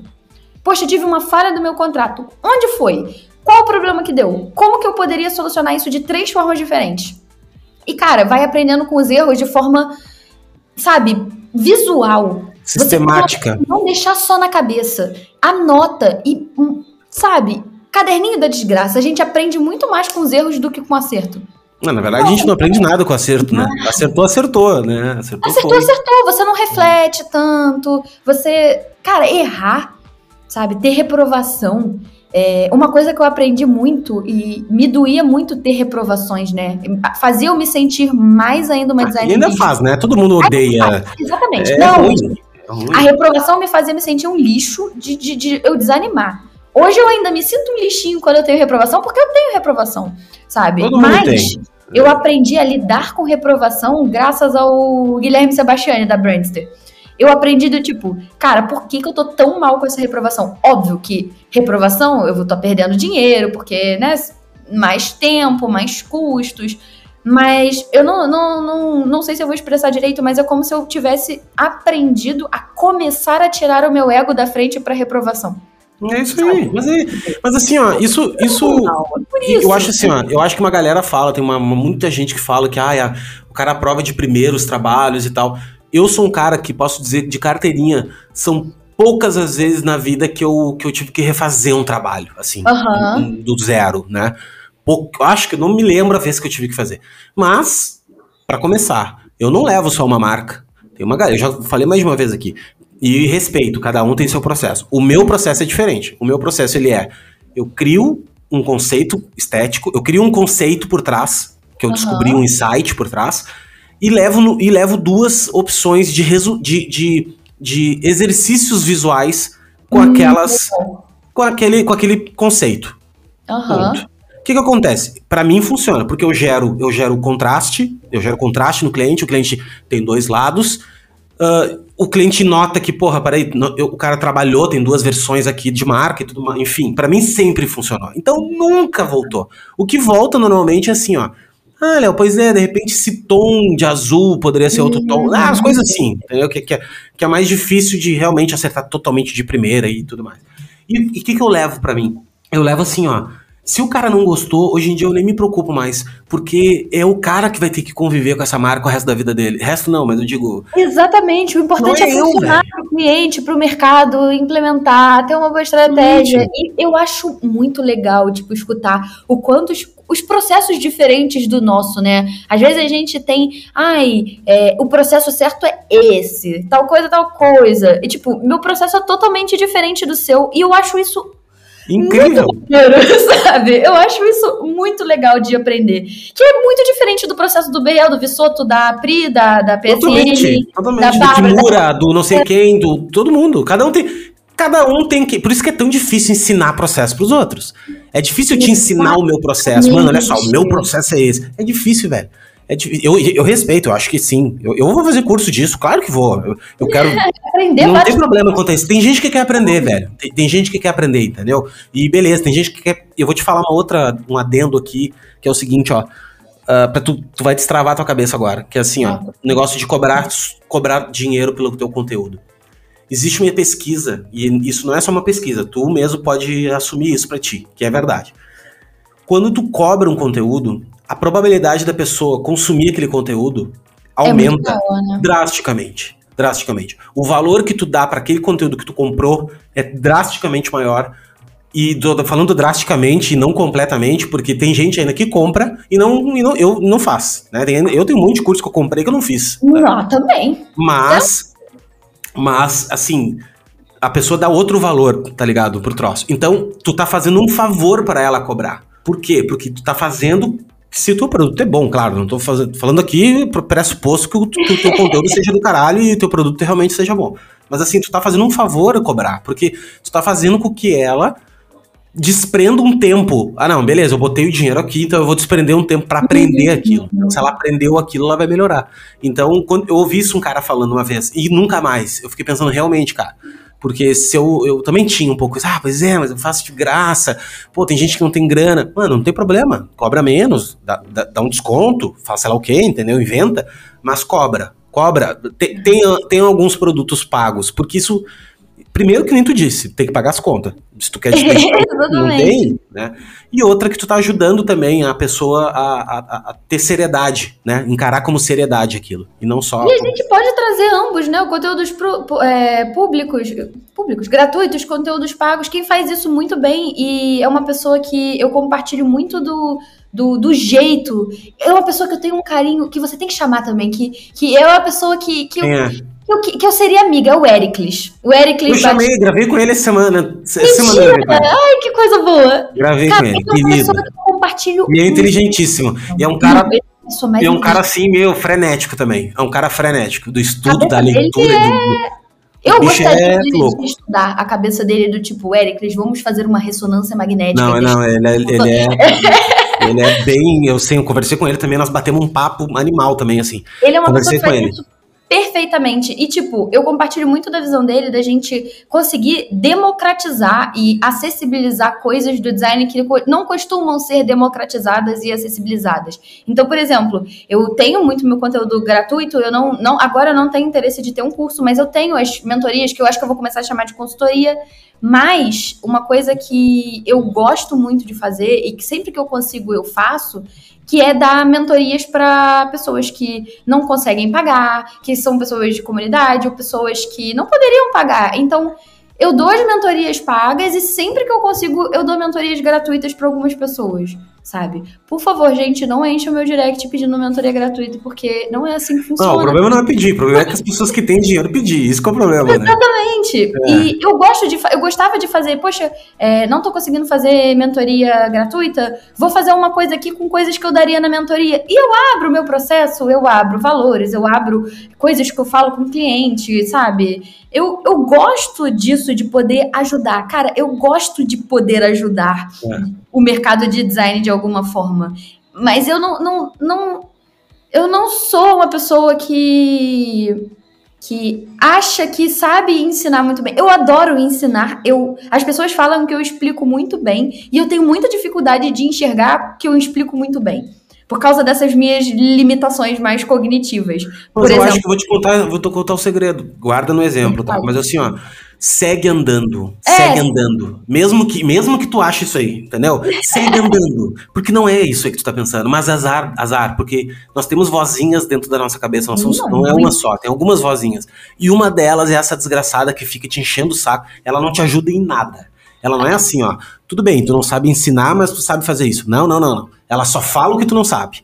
E ela só fala o que tu não sabe. Terapia entendeu? dos esquemas explica que isso é um esquema. É legal isso também da psicologia, meu psicólogo. É demais. Eu só eu, eu, tenho vários livros de psicologia, eu adoro psicologia. Cara, eu gosto, eu acho muito legal. E eu acho muito interessante a gente saber, pra, porque a gente lida com pessoas, totalmente, né? Totalmente, totalmente. Todo designer deveria estudar bastante de neurociência e de psicologia, principalmente de, de de, de, concepção, assim, de como a gente. Tem livros que eu gosto muito, daquele do Daniel Kahneman.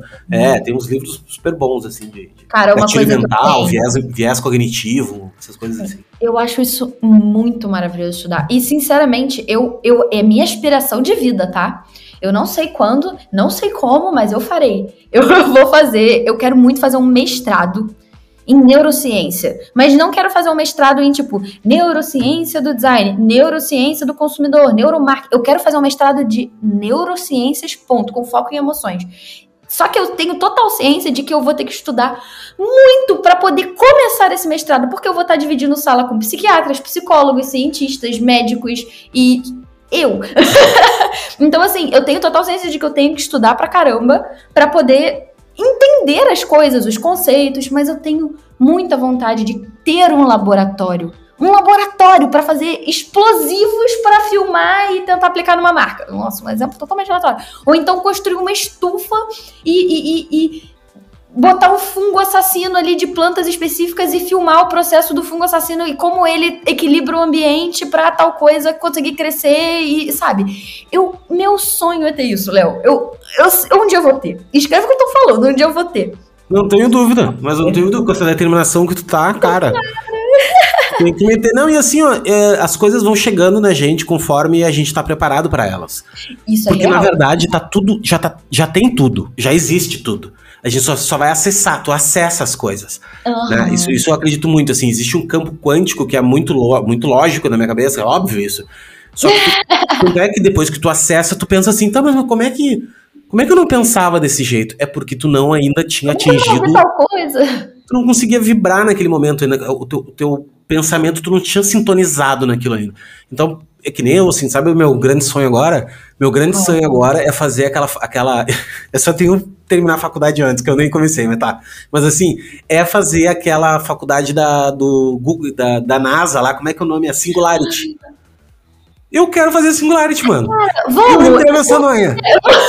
Eu entrei nessa noia. Mas só que assim, é tão distante isso. Beleza, foda-se. Entendeu? Foda-se. Eu, eu quero... quero. Um dia, eu, talvez. Eu quero aprender. Eu vou aprender inglês massa, valendo, porque eu tenho que apresentar tudo em inglês. Meus colegas vão ser tudo em inglês, indiano, americano, inglês, né? E, e foda, eu vou, eu vou fazer, velho. Eu quero ser fodão, entendeu? E, e vou fazer, cara sabe? Ai, vamos, eu vou com você. Eu, eu, esse eu foda, não, esse foda. Essa aí, essa aí tem que fazer um processo seletivo foda. E, mas, é, mas é isso aí, meu. Tem que. Tem que... Isso eu acho muito legal. Eu tenho uma coisa que me atrapalhou a minha vida inteira, principalmente na faculdade, e me atrapalha como profissional, como designer, que eu tô tentando entender como melhorar para poder suprir essa deficiência que eu tenho. Eu tenho um problema cognitivo real de memória. Então, por exemplo, é, uma das coisas que eu fico, que eu fiquei preocupada quando você me chamou, ai meu Deus, eu sempre fico nervosa quando eu tenho que fazer alguma aula, algum conteúdo, porque eu preciso reler muita coisa antes, porque eu posso, olha, eu vi, pra você ter ideia, Avengers. Eu vi todos os filmes, várias vezes. Conversa comigo, me pergunta sobre cena tal, eu, eu vou falar, não vai parecer que eu tô mentindo que eu assisti. Eu não sei te falar, eu não sei contar, eu não sei conversar com as pessoas sobre coisas, porque a minha memória faz assim, ó. E ela desaparece. Deve ter alguma caixinha que eu ainda não consegui abrir. Quando abrir, eu tô fodida. Mas assim, livros, eu tenho que ler mais uma vez. Cursos, eu tenho que assistir mais uma vez. E mesmo assim, se eu ficar um tempo sem acessar aquele conteúdo, eu vou esquecer. E isso sempre foi a minha maior dor como pessoa e designer, porque eu gosto de estudar as coisas que eu não tenho obrigação de estudar, tá? Eu gosto de ler sobre coisas técnicas, de homeotástase de, do livro do Antônio Damasio, que é, é como que as emoções influ, influenciaram na cultura, na criação da cultura, da, das sociedades. Eu adoro estudar sobre isso. E são coisas técnicas que a minha dislexia e meu TDAH não ajudam, Porém, eu amo. Mas se eu não acessar esse conteúdo sempre, ele vai embora. E isso é uma das maiores dores que eu tenho de ensinar, de, de criar qualquer coisa, de, sabe? Eu preciso estar estudando constantemente para conseguir explicar as coisas, tipo, o que tá na minha cabeça, sabe? É muito esquisito, mas Lá, esquisito de novo. Não, esquisito tá sempre presente no vocabulário. Tá sempre presente. Não, mas, cara, mas, mas, o lance, cada um tem um jeito. Mas é que tá, Diana, cada um tem um jeito de, de fazer as coisas e, e aprender. E, eu, eu aprendi, eu aprendi, muito louco, mas eu aprendi a aprender ensinando. Uma coisa bem uhum. poética até que eu falei. Sim. Mas assim, que desde o momento que eu comecei a produzir conteúdo, cara, para mim se tornou uma parada muito legal. Porque assim, ah, agora amanhã eu quero fazer um post de tal coisa, eu vou ter que ler, eu vou ter que. Isso é legal. Isso é muito legal. Aprender... Isso daí realmente tu aprende. Realmente, quando tu tem que ensinar alguém, tu aprende. Então, se tu quer aprender alguma coisa, ensine, né? Pegue para ensinar aquele conteúdo, assim. e me diz uma coisa, Tiana, como é que tu hoje. Agora, papo totalmente. Mas assim, como é que hoje tu lida com os teus clientes? Assim, tu tem uma, carte uma cartela, uma, uma, uma cadeira, carteira, uma carteira, uma carteira de clientes uh, meio fixas. Como é que, que, que tu faz mais hoje? Tu faz mais marca? Tu é, é por projeto? Como é que funciona assim? É, eu atualmente trabalho só com design de marcas. Então, eu sou uma pseudo-brandista. Eu tô tentando aprender o máximo que eu posso sobre branding. Ainda não faço branding, não, não não falo que eu faço branding. Segundo o Sebastiani, o que a gente faz é microbranding, né? Que é a marca com foco em branding, que tem coisas do branding, tem coisas de ferramentas do branding aplicadas à estratégia de marca e para desenvolver naming, identidade visual. Então eu trabalho com essa parte mais estratégica, que eu gosto bastante de conceituação, de personalidade, de construção de marca, o processo de naming e identidade visual. E os desdobramentos disso, de embalagens. Eu não tenho uma carteira de clientes, atualmente eu trabalho com empreendedores querendo reposicionar, eu tô querendo me reposicionar no mercado. Então, eu atendo mais pequenos empreendedores com pequenos negócios, marcas novas, o que é um mercado difícil, porque, por exemplo, é muito volátil no sentido de nem sempre aquela pessoa vai conseguir levar a marca para frente. E eu tenho várias marcas que não são, não foram levadas para frente.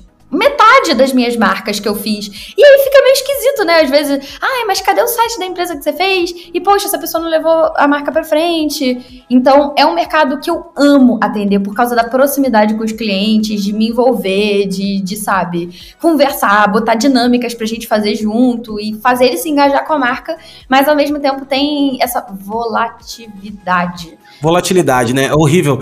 E assim, quanto, quanto trabalho tu não tem que tu fez já que foi para pro cemitério das marcas, né? Tipo, o cara. É. O cara não deu segmento, né? Mas é porque no, é que no fundo toda, toda, toda marca precisaria de um designer junto o tempo inteiro com a marca. Isso, isso que é louco. Porque é. senão não tem como, cara. Tu vai largar na mão do, do cliente, o que o cliente vai fazer? E assim, ou tu vai largar na mão do, do setor de marketing. Do, do, daí tem uma house lá que tem um cara, coitado, lá para fazer tudo. E, uhum. né, é difícil, né, é difícil mesmo, assim. Isso é verdade. Eu, eu, so, eu, já sofri muito com isso também, assim, de tipo, pô, fazer umas marcas legais, dar na mão do cliente, meu. Cara no limbo, né? Não deu uma, não deu uma semana, os caras acabaram com a marca já, assim, sabe? Ah, é foda. Eu tento, hoje em dia, eu tento no manual da marca é, dar dicas de. É basicamente eu falo, isso não é um manual da marca, isso é um manual de como não destruir a sua marca. E aí eu dou dicas, eu mostro a aplicação, cada coisinha, eu boto cada. Tipo, que, que o cliente fez? Aí boto no caderninho das tretas, por exemplo. O que, que o cliente destruiu a marca? Por que, que ele destruiu a marca? O que, que não estava no manual que fez ele não entender tal coisa? E aí eu tento reformular tudo. Eu juro que eu, eu penso muito em eventualmente contratar uma pessoa estagiária para me ajudar com, com as coisas, mas não é o momento ainda, porque tem que ter tempo para é, ensinar essa pessoa o seu processo. É, isso é outra coisa. É, eu é. fico com muito medo de, de ser uma vaga arrombada, de tipo, eu quero pagar o justo pra pessoa. E, cara, muita gente, eu acho isso muito louco, porque eu me sinto muito mal de pessoas, poxa, por favor, me contrata pessoa estagiária, não precisa me pagar. Como assim? Claro que eu preciso te pagar, é o seu trabalho, é o seu tempo. Não existe isso, sabe? Mas. É, tem, que rolar. E tu sabe que para mim, hoje eu tenho uma pessoa que me ajuda e eu demorei muito tempo para conquistar isso, assim. Só que é muito bom, cara. É muito bom. Nossa, claro que ainda é um júnior, não é um cara que. Né? Não, é uma coisa, te dá um alívio, assim, sabe? Tipo assim, eu tava. Antes de entrar falar contigo, cara, olha só, eu preciso arrumar uma parada pra gente mandar pra um cliente aqui, tem que. Dei a moral para ele, ele. Como eu treinei ele desde o início, desde ele, ele entrou no design meio que por mim e tal, então eu, eu ah, treinei ele. Eu, cara, é uma coisa mais ou menos assim. É não isso, não, não, não, nada a ver, tá uma merda. Faz assim, faz assado. Então eu tenho essa liberdade para falar com o cara e é um cara que pega muito rápido as coisas.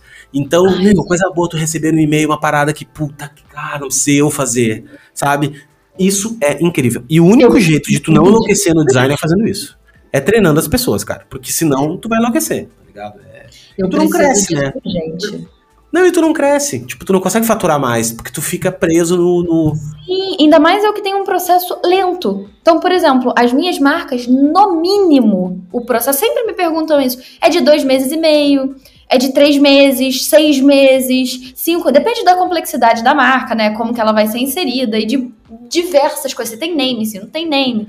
É complexo, mas eu eu falo, eu tenho um processo mais lento, eu tenho um, um, uma análise. Então eu boto, por exemplo, eu vou dar um, um exemplo de uma marca aqui. É, eu fiz agora uma marca de tecnologia em supressão de incêndios. Então, eu não fiz o nome, mas tem um mês para a parte estratégica, que eu faço uma apresentação, coloco personalidade, faço dinâmicas com cliente, reuniões, pesquisas, insights, faço a identidade emocional da marca. Eu gosto das teorias do design emocional, então eu estudo sempre em como aplicar as teorias do design emocional a, ao design de marcas. Então, tipo, do Donald Norman, que é o mais conhecido, por exemplo, que tem os três níveis. Como que essa marca vai atingir o nível visceral, o nível comportamental, o nível reflexivo? Como que isso funciona na cabeça das pessoas, na cabeça de quem trabalha com as marcas e de como que isso impacta a experiência das pessoas no mercado. Aí a teoria dos quatro prazeres do Jordan, como que as pessoas vão sentir prazer, como que vai ser a experiência, e eu vou é, experimentando. Eu deixo claro que o meu processo é muito experimentativo, é muito teórico, né? De, de, de, que eu vou testar as abordagens, ver como que a marca vai se sair, até mesmo com o meu próprio cliente. Né? A experiência que eu projeto com o meu próprio cliente. E isso leva tempo. Então eu tenho um mês e meio para a parte estratégica, depois mais um mês e meio para o naming, mais depois um mês e meio para a identidade visual e por aí vai. Então, é um processo demorado que nem todo mundo quer se envolver, então é mais difícil o nicho de, de conseguir clientes. É, então principalmente porque todo mundo, todo mundo quer para ontem, né? Todo mundo, ah, não, eu tenho o mais rápido possível. Tu sabe que eu, que eu também, cara, eu gosto de demorar, sabe? Mas por que eu gosto de demorar? Porque eu, porque eu acho que para tu construir uma marca legal, velho, um logo legal, tu tem que ter um período de tu ah, Maturação. Fez um pouco ali, daí tá, largou aquilo ali. Daí daqui a dois dias tu ah, vou dar uma olhada. Aí tu dá uma olhada, hum, não tá bom. Vou dar mais uma trabalhada, dar uma trabalhadinha. E assim tu fica. Até um ponto, até um dia que tu levanta de manhã e diz assim, tá, meu. Eu tenho esse monte aqui, vou limpar isso aqui, pá, tá aqui, aqui eu tenho uma. Ó, aqui uhum. eu tenho uma versão boa. Só que isso demorou um mês, velho, para chegar. Um, não digo um mês, mas assim, no mínimo uns 20 dias demorou. Uhum. E não é uma semana, tá ligado? Uma semana tu não consegue, velho, fazer isso. Né? Só Nossa, que, só que assim, a gente... tem muito designer que é tão rápido, veloz, que trabalha em duas semanas e trabalha muito bem.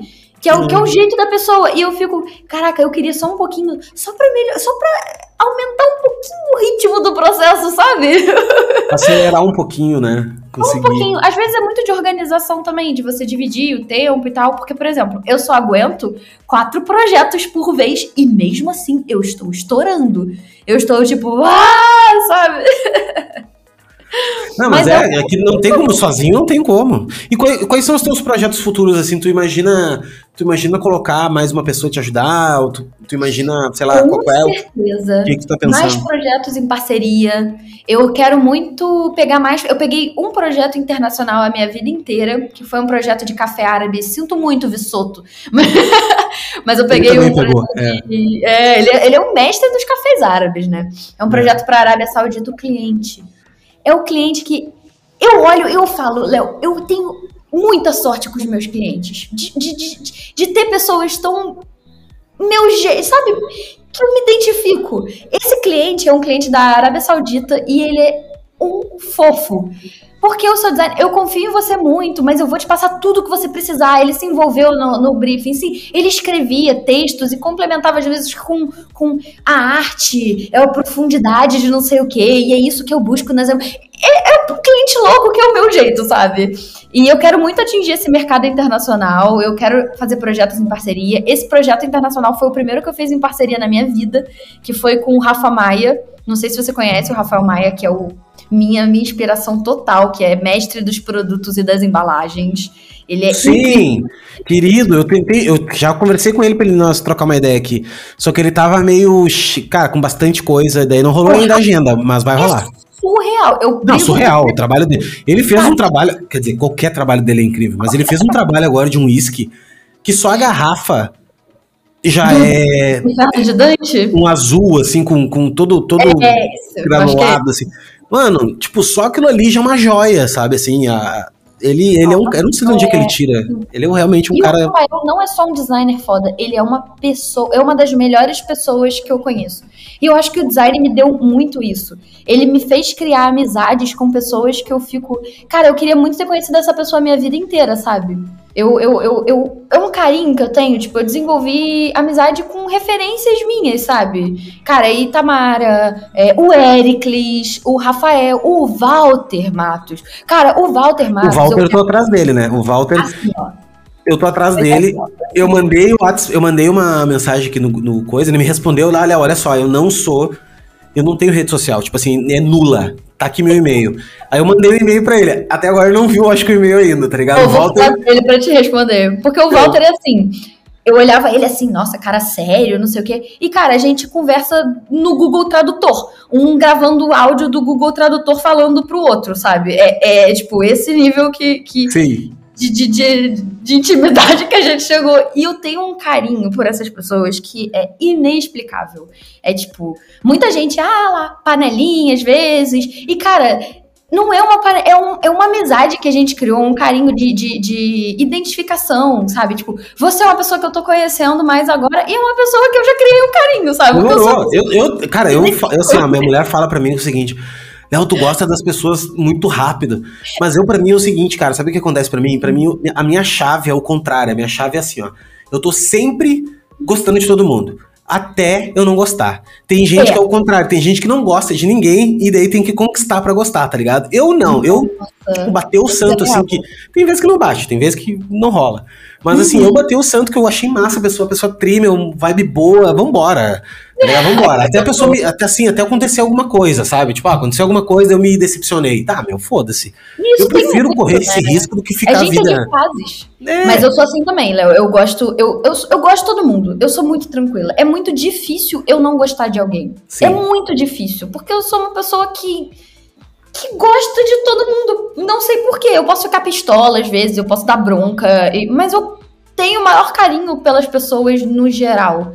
Por isso que é, uma, é, um, é, muito difícil continuar produzindo conteúdo, porque sempre me falaram, poxa, você é tão acessível, você conversa com a gente, você não sei o quê, e eu não consigo. Chegou em um momento que eu não consigo responder tantas pessoas, isso me dói, eu me sinto mal. Claro que eu tenho que entender as minhas limitações também, eu tenho total ciência disso.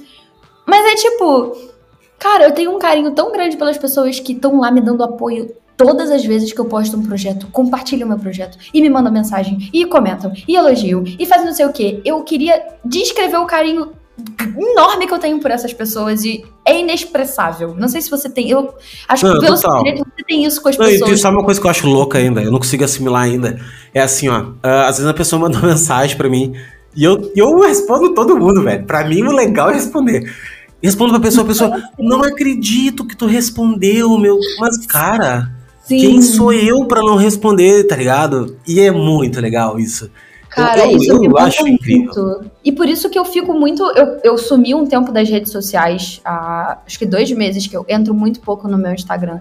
E eu fico, cara, eu ainda vou responder todo mundo. Eu posso demorar mas eu vou responder todo mundo que me mandou mensagem, que a pessoa desprendeu um tempo para me mandar mensagem. Então, assim, eu, é um recado aberto a todo mundo que eu não respondi ainda. Não é por mal, não é porque eu não quero, não é porque eu sou inacessível. É simplesmente porque eu não consigo. E tem coisas que acontecem na vida também que, cara, eu não consigo. Eu tenho uma ansiedade de responder mensagem, sabia? Mas mesmo assim, eu controlo e respondo um pouquinho cada vez. Antes eu respondia muito mais, hoje tá pior. Mas eu vou responder a todo mundo, não é por mal, não é porque e eu fico preocupada com isso, sabe? De, da pessoa se sentir. É, não, mas é que. É, é que eu tenho um jogo na minha cabeça que eu jogo o seguinte, ó. Uh, isso serve para tudo e me ajuda muito a produzir conteúdo e, e, assim, cara, eu sou uma pessoa que vai aparecer na vida da, da, das outras pessoas ali por um, pelo um momento do tempo, por uma frequência uhum. de tempo. Então, daqui a pouco ali eu apareci num post, assim, pra pessoa. Ah, legal, ela lembrou de mim. Mas logo ela não vai me lembrar. Então, tipo assim, eu, eu, não, eu não me dou um, um, um peso tão grande em mim, no sentido assim, ah, eu preciso responder todo mundo, que senão a pessoa vai. Eu respondo porque eu tô sempre conectado aqui, acaba entrando, eu respondo. Mas, tipo assim, eu não, não me dá esse peso, porque eu sei que as pessoas têm um monte de coisa para fazer na vida. Elas uhum. têm 500 mil outras coisas, entendeu? Então, não, não, eu, eu gosto de responder porque eu. Porque assim como eu não tive um acesso no início, eu quero dar esse acesso para as pessoas. Eu quero, sim, sim, né? Tipo, eu, eu gosto disso. Assim, eu acho que é isso que vai fazer, é isso que faz as pessoas gostarem de repente de mim e tudo mais, por, por ter essa proximidade. Mas, obviamente, quando eu atingir um milhão de seguidores, eu não vou conseguir falar com todo mundo, entendeu? É, é natural isso. Eu né? falei que, gente, eu vou, vou, eu vou bloquear o meu Instagram, virar, tornar ele privado. Claro que eu não vou fazer isso, mas assim, porque eu não consigo mais responder e me dói isso. Então, o que, que eu tento fazer? Eu tento, pelo menos quando eu faço um post, responder todos os comentários com o maior carinho, com a maior atenção. Eu não copio e colo, eu não crio pergunta para gerar engajamento daquele. Fez sentido para você? Que, sim, sim, que sim, eu muito hoje em dia. Mas eu, tipo, eu respondo, eu juro, eu tô sendo muito sincera, muito transparente. Eu respondo com o maior carinho do universo que eu tenho. Eu leio com atenção. Sabe? O meu obrigada, quando alguém elogia o meu trabalho, você pode ver que cada vez é diferente pra pessoa. Eu não copio e colo meu obrigada. Eu falo, obrigada, vários emojis, ou várias exclamações. Um só, sim. Sabe? Que nem quando eu recompartilhava os stories da pessoa, eu pensava, cara, eu não tô recompartilhando stories à toa. Eu sempre colocava um coração diferente em cada story, só pra, tipo, estou dando atenção. Era o meu jeito, sabe? De, de tentar mostrar esse, esse carinho, que, esse agradecimento que eu tinha, porque eu tenho pelas pessoas, né? Hoje em dia eu falo tinha porque eu sumi. Eu tô, eu tô aqui hoje, né? Mas. Não, mas eu entendo, mas a galera entende também, meu. Tem, tem dias também que. Tem dias que eu não apareço nos stories, assim, e eu nem me cobro, cara. Tem dias que eu penso assim, ah, mas só um pouquinho, velho. Por mais que, por mais que eu queira, eh, eu tô cada vez mais indo para esse caminho, assim, migrando e tal. Eu não quero virar escravo de uma parada que eu tenho que fazer. Não, velho. Eu tenho, meu, meu, tenho meu, minhas mídias rodando, tenho a, a, assim, que entrega meu conteúdo para pessoas que não me conhecem ainda. Eu tenho um esquema de marketing que, que eu criei mesmo, né, sozinho, uh, ah, para auxiliar nisso, né? Então, uhum. então, não, tem que relaxar também, tem que fazer com prazer, né? Que nem tu disse ali, ah, cara, vou fazer por fazer, sabe? Ah, tenho que fazer. Não, meu, tem dias que tem dias que eu gravo dois podcasts num dia. Cara, deu, por hoje é deu. respeitar, né? Respeitar o nosso processo, o nosso ritmo, o nosso jeito, né? Senão tu enjoa, daí tu fica cansativo e já era, né? Pois eu, é, exatamente. Mas aos pouquinhos a gente vai aprendendo a lidar com nós mesmos, né? Também tem isso. Façam terapia. É o primeiro, na verdade, que na verdade a única pessoa que tu tem que aprender a lidar na vida é tu mesmo. É verdade. Porque todas as outras pessoas, meu, é, é, tranquilo. Depois que tu aprendeu a lidar contigo, lidar com os outros é fácil. Porque daí, na real, assim, tu, ou tu aceita ou não aceita. Só é ponto. Não tem isso. Uhum. Ou tu aceita ou não aceita. Aceitou? Beleza, tu trabalhou isso em ti, tu entendeu e tal. Não aceitou? Não aceitou, pronto, não vai entrar okay, em ti. Não, né? não tá ao seu alcance, não tá ao não seu tá poder mudar, né, é. né, modificar essa situação. Só que isso só se tu te conhece, porque senão tu fica tentando arrumar a vida dos outros junto. Não, eu oh. vou não, não, não. Eu era muito esse tipo de pessoa. Hoje eu tô exatamente isso, né? Me conhecendo e sabendo lidar com as minhas limitações e, cara, tudo bem, você me odeia. Porque é muito bizarro isso para quem produz conteúdo, né? Aparece do nada umas pessoas te xingando e, e, e te falando que te odeia e, e, do nada, ai, tal pessoa falou muito mal de você no grupo, não sei o que. Eu, cara, ok, tipo, eu não tenho o que fazer. Eu não gosto, mas eu não tenho o que fazer. Isso é problema da pessoa, sabe? Eu, se eu fiz alguma pessoa, alguma coisa com a pessoa, ou falei alguma coisa com a pessoa, ela pode falar comigo, conversa comigo. Tipo, Meu, e, e, prego que esse destaque é martelado, isso não tem. É, as pessoas elas vão, elas vão botar em alguém a, a, a, frustração delas, entendeu? E se tu tá exposta, tu que vai tomar. É pronto. É verdade isso. E tem que saber lidar muito. Eu, por muito tempo, não soube lidar com isso, porque, como eu sempre fui uma pessoa muito de boa, de tipo, cara, eu gosto de todo mundo, eu sempre me senti muito. Cara, poxa, a pessoa não gosta de mim, eu não. Eu sempre tento ser o mais legal possível com todo mundo, de tratar todo mundo bem. Hoje em dia eu tô, sabe, cara, quer falar de mim? Foda-se, eu não, não, vou me estressar por causa disso, sabe? Eu não vou. Ai, acha que meu, meu, meu, meu processo é um lixo, é errado, minhas marcas são horríveis. Cara, tudo bem, não, sem paciência, sabe? Sem, sem tempo, tenho tanta coisa para me preocupar, tanto problema, tanta. E a gente vai aprendendo aos pouquinhos, né? É complicado, mas a gente Sua vai vida. sabendo lidar. A vida vai dizendo. Me diz uma coisa, Diana, uh, como é que tu, hoje tu, tu tem já uma, enfim, uma carteira de clientes e tudo mais, uma galera que, não sei, deve ser para ti também, uma galera que pergunta assim, ah, mas como é que eu consigo meus primeiros clientes, como é que eu faço? Se tu tivesse uhum. começando hoje a tua carreira, assim, o que que tu faria para começar? Onde, quais são os pontos que tu tocaria? Eu, Diana, tá? Não é regra, não é, tipo, verdade absoluta eu hoje, o que eu estou fazendo, inclusive porque pra gente é sempre mais difícil, eu faria a minha marca o melhor possível, de consistente, adequação à minha personalidade, ao meu jeito, ao tipo de cliente que eu quero atender. Tentaria diferenciar o máximo possível, mostrar todo esse processo. E se eu não tivesse clientes, eu faria projetos fictícios. Eu ainda quero fazer projetos fictícios, faria projetos fictícios para áreas que eu quero atender, ou então, tipo, cara, faz um projeto fictício em inglês para uma marca de um, algum outro país, para você começar a perder o medo, a entender, como se fosse um projeto para outra pessoa mesmo.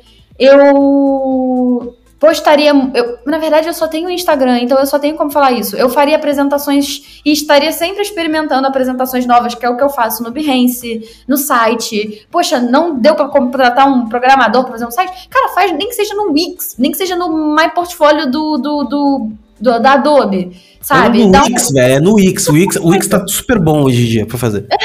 que bom saber disso. Não, tá bom, tá bom mesmo. Tá uma estética, tu pega lá portfólio, meu, é logo, uma galeria, tá ótimo. E, cara, o importante é ter, tem um portfólio, é importante ter um site, profissionaliza a marca, vê o que, que você pode fazer direitinho, de, de, de regularizar os programas, ser MEI, e, sabe, tudo que você pode profissionalizar no momento de agora. O que, que eu posso fazer que está ao meu alcance financeiro, ao meu alcance, sabe, de acessibilidade? O que, que pode fazer? Outra coisa é. Postaria muito projeto no Instagram, tentaria falar com clientes. Uma coisa que me ajudou no início, mas cada um vai ser diferente, e eu sinto que fez a diferença para mim, foi produzir conteúdos para designers, acabou trazendo clientes, sabe? De alguma forma. Eu não sei como, eu não tenho fórmula mágica, eu não faço ideia de como aconteceu, mas aconteceu. Eu só tô relatando o que aconteceu. Então, produzir conteúdo ajudou nessa questão de conseguir cliente, de gerar confiança, de mostrar o processo. É, tem uma proposta de projeto, o mais legal que você conseguir, antitreta, com coisas de, de, de cada item, cada etapa, cada prazo, como é o seu processo? Como é o seu processo faz toda a diferença na proposta de projeto. Tem um contratinho que para você não ter dor de cabeça, sabe? Dá toda a atenção que você puder com o seu cliente. que mais? E estude diversas áreas e faça projetos fictícios loucos com adequados né, para o mercado, de, de, de possível implementação, de viabilidade possível, e vai experimentando, tipo, Errou, cara, a gente vai errar pra caralho, até a gente morrer, a gente vai errar muito. Então, erra, o erro faz parte do processo, então erra o máximo que você puder agora, no início e tenha um planejamento. Muita gente me pergunta: Diana, eu devo me demitir do meu trabalho para virar empreendedor? Eu devo vender o meu carro para. Gente, eu não faço a mínima ideia da sua vida. Tipo, com o que, que você tá lidando? Qual a sua dificuldade financeira? Com quem você mora? O que, que você tem que arcar? Eu não sei. Então, assim, avalia, tem uma, um fundo de reserva, vai. Não faça o que eu fiz porque eu me fudi, que é. Vou me demitir e virar empreendedora. E aí? Vai tendo um, um, um, um cash ali, sei lá, palavra. É uma, eu chamo de. Eu não, né? Mas assim, a galera chama de reserva de emergência. Isso, reserva de é. emergência de 3, 4, 5 meses. Quanto máximo tu conseguir, melhor. Porque. O máximo. Porque depois conseguir. o desespero bate e daí tu vai querer desistir, né? E converse com outros designers e principalmente não endeusem ninguém, nem nada, nem nenhuma ferramenta, nem nenhum designer, nem nenhuma técnica, nem nada. Não endeusem ninguém. Conversem de forma colaborativa, aprendam com as pessoas, vejam todo o conteúdo gratuito, pesquisem Tirem dúvidas primeiro no Google antes de perguntar, porque também tem. Eu, eu também tenho isso, de tipo, cara, é muito mais fácil perguntar para uma pessoa ali qual tal coisa do que procurar no Google. É cômodo. Mas tem esse incômodo de você tentar pesquisar o máximo possível antes. Sabe? É tanta coisa, né? Tanta dica. Leiam não, bastante. É legal ouvir falar, ah, e assim, não, tá totalmente certo. Eu também acho que totalmente isso. E uma coisa que mais para mim impacta muito é o que tu falou ali do do parece. No início a gente quer fechar o um negócio por todo. de qualquer jeito, né? Uhum. Aí tu, não, não, aceita, aceita tudo, aceita tudo. É a primeiro ponto a dar merda, é quando tu, tu aceita tudo sem botar no papel, assim. Porque o cliente, meu, ainda mais tu que tá começando, tu não tem muita prática, ele vai te pedir umas coisas depois que tu não, se tu não botou no papel, tu vai ter que trabalhar de graça.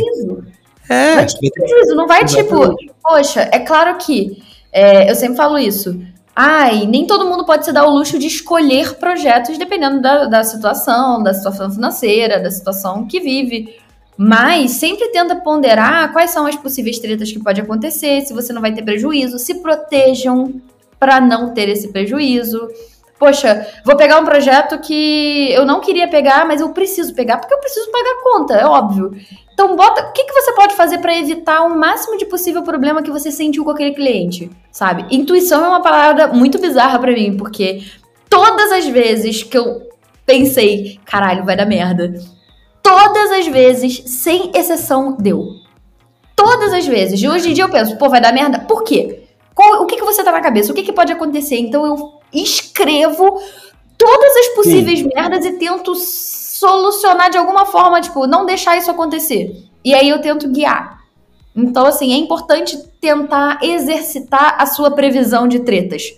Até mesmo para as marcas que for projetar quais possíveis merdas que vai dar nessa marca ao implementar no mercado. Quais são os possíveis problemas que isso vai ter? Como que eu posso solucionar? Como que eu posso projetar a marca pensando nos problemas? Então, previsão é importante para tudo, né? Totalmente, meu.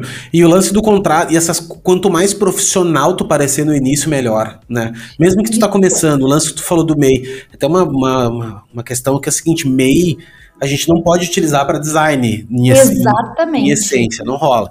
Só que assim, mano, da bem real, se tu tá numa situação que tu não tem nada, entre não ter nada e ter um MEI, é preferível ter um MEI. É né? Claro. Tipo assim, tu, tu, saiu do nada, tem um MEI, tem um MEI, velho. Daí tu vai, vai, trabalhando, vai faturando, e tu vai daqui a pouco, cara, vou, daqui a pouco eu vou abrir uma empresa, né? Vou abrir um. um vou migrar o meu CNPJ é. pro, pro.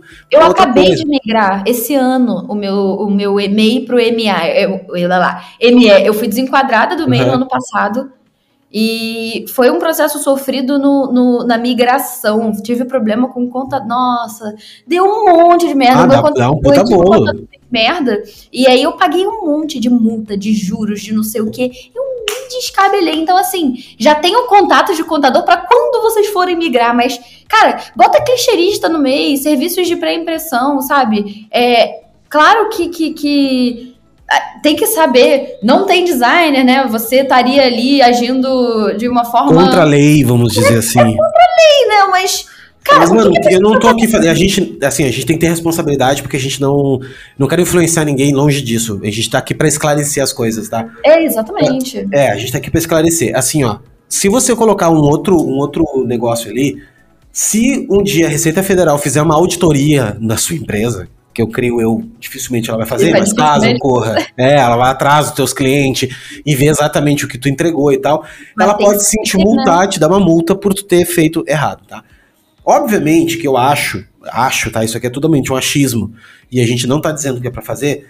Uh, uh, dificilmente isso vai acontecer, tá ligado? De alguém fizer fazer para ti. Só que tem um pior de um problema, que é o seguinte, ó.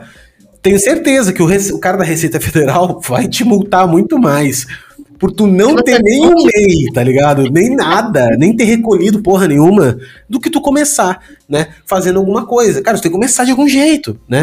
E no início começa, velho. Começa pelo meizinho e vai indo e a coisa vai acontecendo. Né? Então, tipo... Você tem que saber tudo que pode acontecer, exatamente essa questão da previsão. Tá, o que, que eu posso fazer no alcance que eu tenho, com as possibilidades e experiências e vida que eu tenho, com o dinheiro que eu ganho, o que, que é acessível para mim?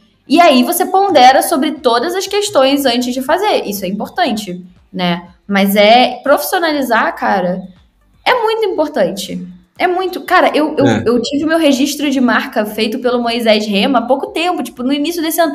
Eu fiquei tão feliz de, tipo, Sim. cara, eu tô profissionalizando meus negócios, cada, meu negócio cada vez mais, sabe? Aos pouquinhos, vai indo. Eu tento sempre ser uma. Eu sou chata, eu tento ser sempre o mais certinha possível de, de relação a tudo, mas isso é uma coisa minha também, né? Existem de realidades diferentes que a gente. É, enfim, é foda. É muito complicado. Esse... Não, é foda, meu. É, é, é assim, uma coisa que eu percebi depois, com o tempo, é que quanto mais profissional tu te mostra, melhor os negócios ficam. Exatamente. Né? Porque, porque assim, o, o, eu demorei muitos anos. Não sei se muitos anos, acho que não. Acho que desde o início eu também já tinha um já tinha visto como é que os caras faziam, fazer uma apresentação legal, fazer umas coisinhas assim. Então aquilo ali, aquilo ali impacta demais. Né? Se tu mandar, por exemplo, uma coisa que é básica, cara, uma coisa que é muito básica, as pessoas não cuidam. Registra um domínio do teu nome. Hum, sim. Mano, não manda arroba gmail, velho. Se tu recebe uma parada arroba gmail, aquilo ali, aquilo ali te torna já um, uma coisa ordinária, entendeu? Uma coisa assim que só, só um pouquinho, velho. O eu demorei pra fazer isso. Demorei. É. É tipo uma pequena coisa, um detalhe. Pô, tu tem um, um arroba teu nome, velho. É muito legal, entendeu? Faz uma marca legal para ti. Uh, uh, investe nessas coisas, porque são os pequenos pontos de contato. É o seguinte, faz a mágica para ti primeiro. E depois, Exatamente. Né, e depois tenta vender para os outros. Porque senão... Você é a sua própria cobaia. É isso Basicamente aí. isso, né? E aí você vai se mostrar de uma forma que a pessoa vai enxergar, sabe? Ela vai ver o cuidado. Ela pode não perceber de forma É... Caraca, esse cara tem muito cuidado. Mas ela vai perceber por trás dos panos. Eu não sei se eu tô sabendo expressar direito, Léo, socorro. Mas, tipo, inconscientemente ela vai ver o quão profissional você tá sendo, mesmo que ela não tenha essa, esse pensamento consciente do tipo, olha, ele tem um e-mail, olha, ele não sei o quê. Passa despercebido. Porque é profissional, mas talvez se for uma coisa não profissional, vai passar percebido, né? Tem isso também. Então, toma muito cuidado com relação a isso. Bota na ponta do lápis seus Boa. gastos, o, hierarquiza os gastos, o que, que você vai precisar ter. Isso é muito importante também, né? Também, custo. Eu tenho um curso, né, que eu vou fazer um jabá aqui, que é o Bem Pago, que é um curso que eu ensino a precificação, justamente isso. Eu entendi é, que então. existe um puta de um problema, as pessoas não sabem nem fazer o custo da sua hora, elas não entendem como, de onde cobrar, como é que cobra, como é que faz um contrato, como é que bota isso numa planilha, como é que faz. Então eu fiz um treinamento para isso, entendeu? Muito e, maneiro. É, isso, assim, cara, bem para isso. A galera, todo mundo ensina design e tal. Não, não, cara, eu acho que design tem muita gente ensinando. Eu também quero ensinar, vou ensinar e tal, mas mostro no meu, meu Instagram e tudo. Mas eu acho que o cobrar, velho. Se tu não sabe cobrar e não sabe vender, não tem negócio.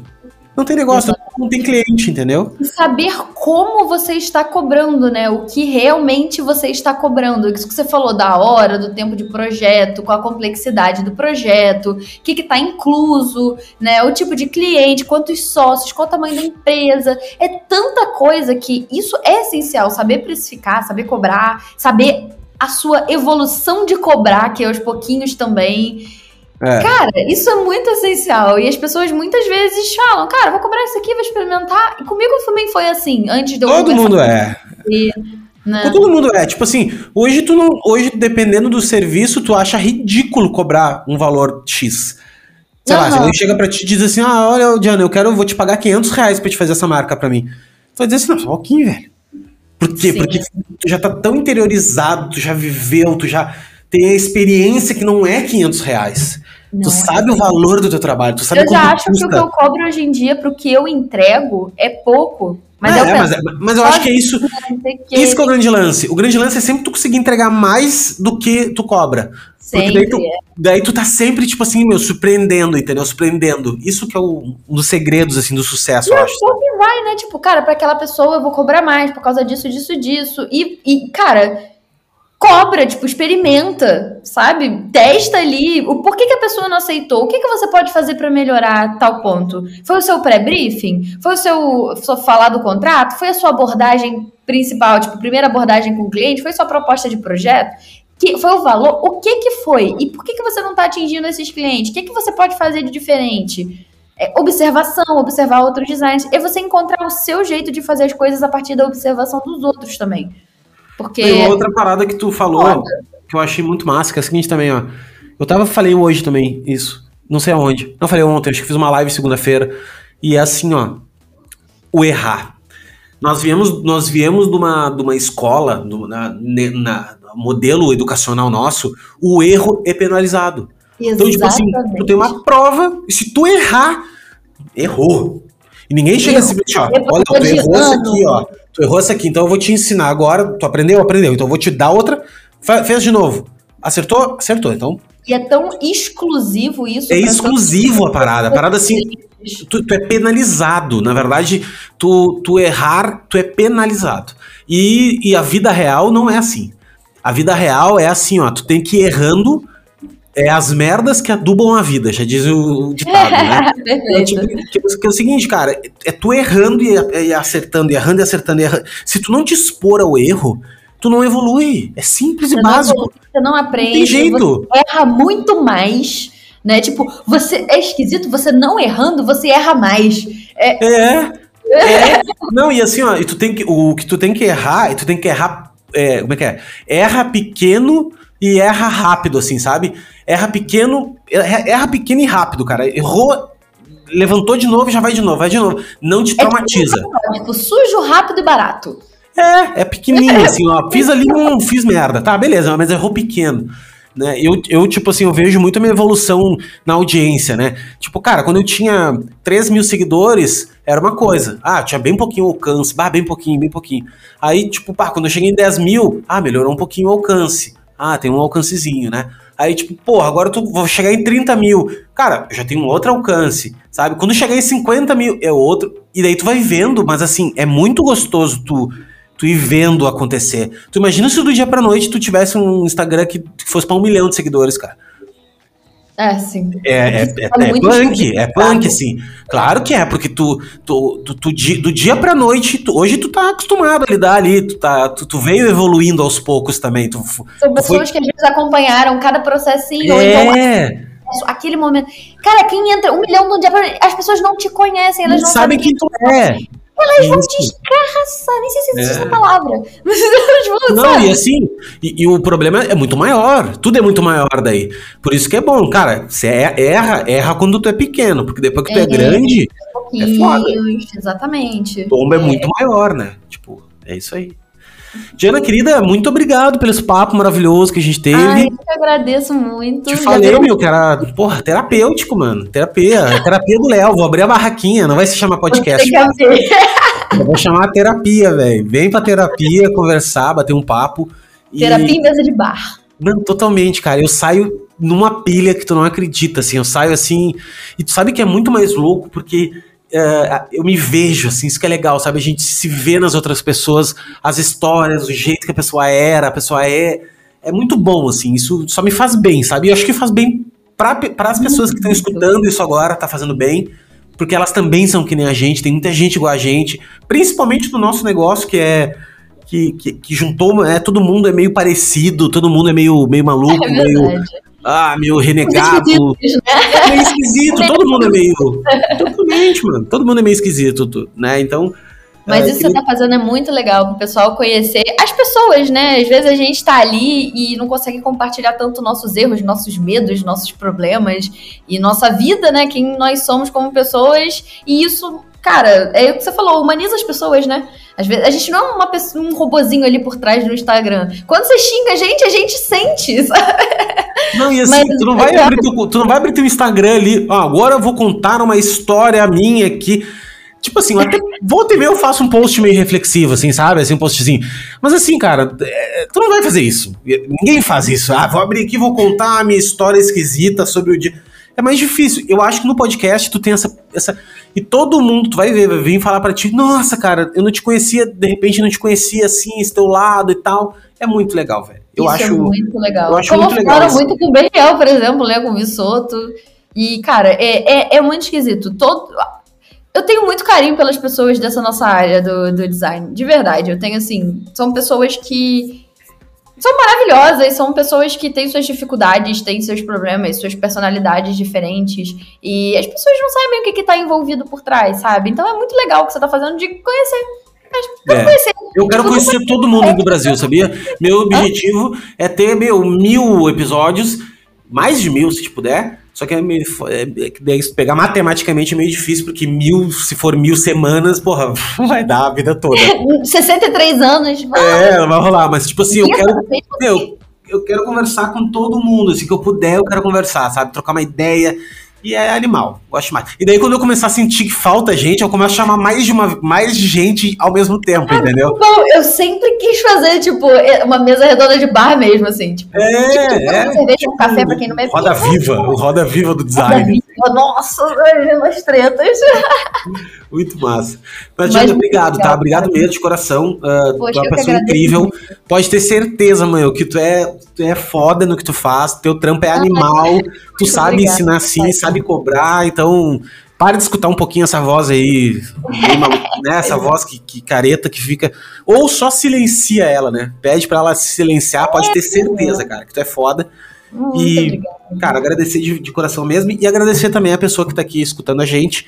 Siga a Diana lá. Como é que te segue mesmo? Obrigada por me aguentarem falar tanto que nem uma martaca. Eu também, cara, porque é, eu falo pelos cotovelos. Teu é, é, é, arroba, como é que é o teu arroba? Arroba Diana Coy Design, C-O-E. Diana normal, mesmo Arroba Diana Coy Design. Eu vou marcar aqui no, em algum lugar desse player que você está vendo.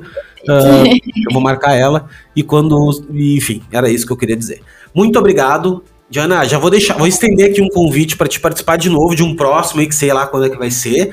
Ah, de repente falando, chamando, trazendo mais gente, tendo um assunto pra gente trocar ideia e tal. Esse podcast aqui não morrerá tão cedo. Recém começamos. Ótimo. Eu que agradeço muito o espaço, o carinho, quem tá escutando, pelo convite, tipo, tudo e já aceito também. Vamos! Vambora, então Mesmo que eu não esteja aparecendo muito, eu vou vou vou tá lá pra gente É conversar. Obrigada demais, cara. Valeu, brigadão que tem que estar escutando, até a próxima. Valeu!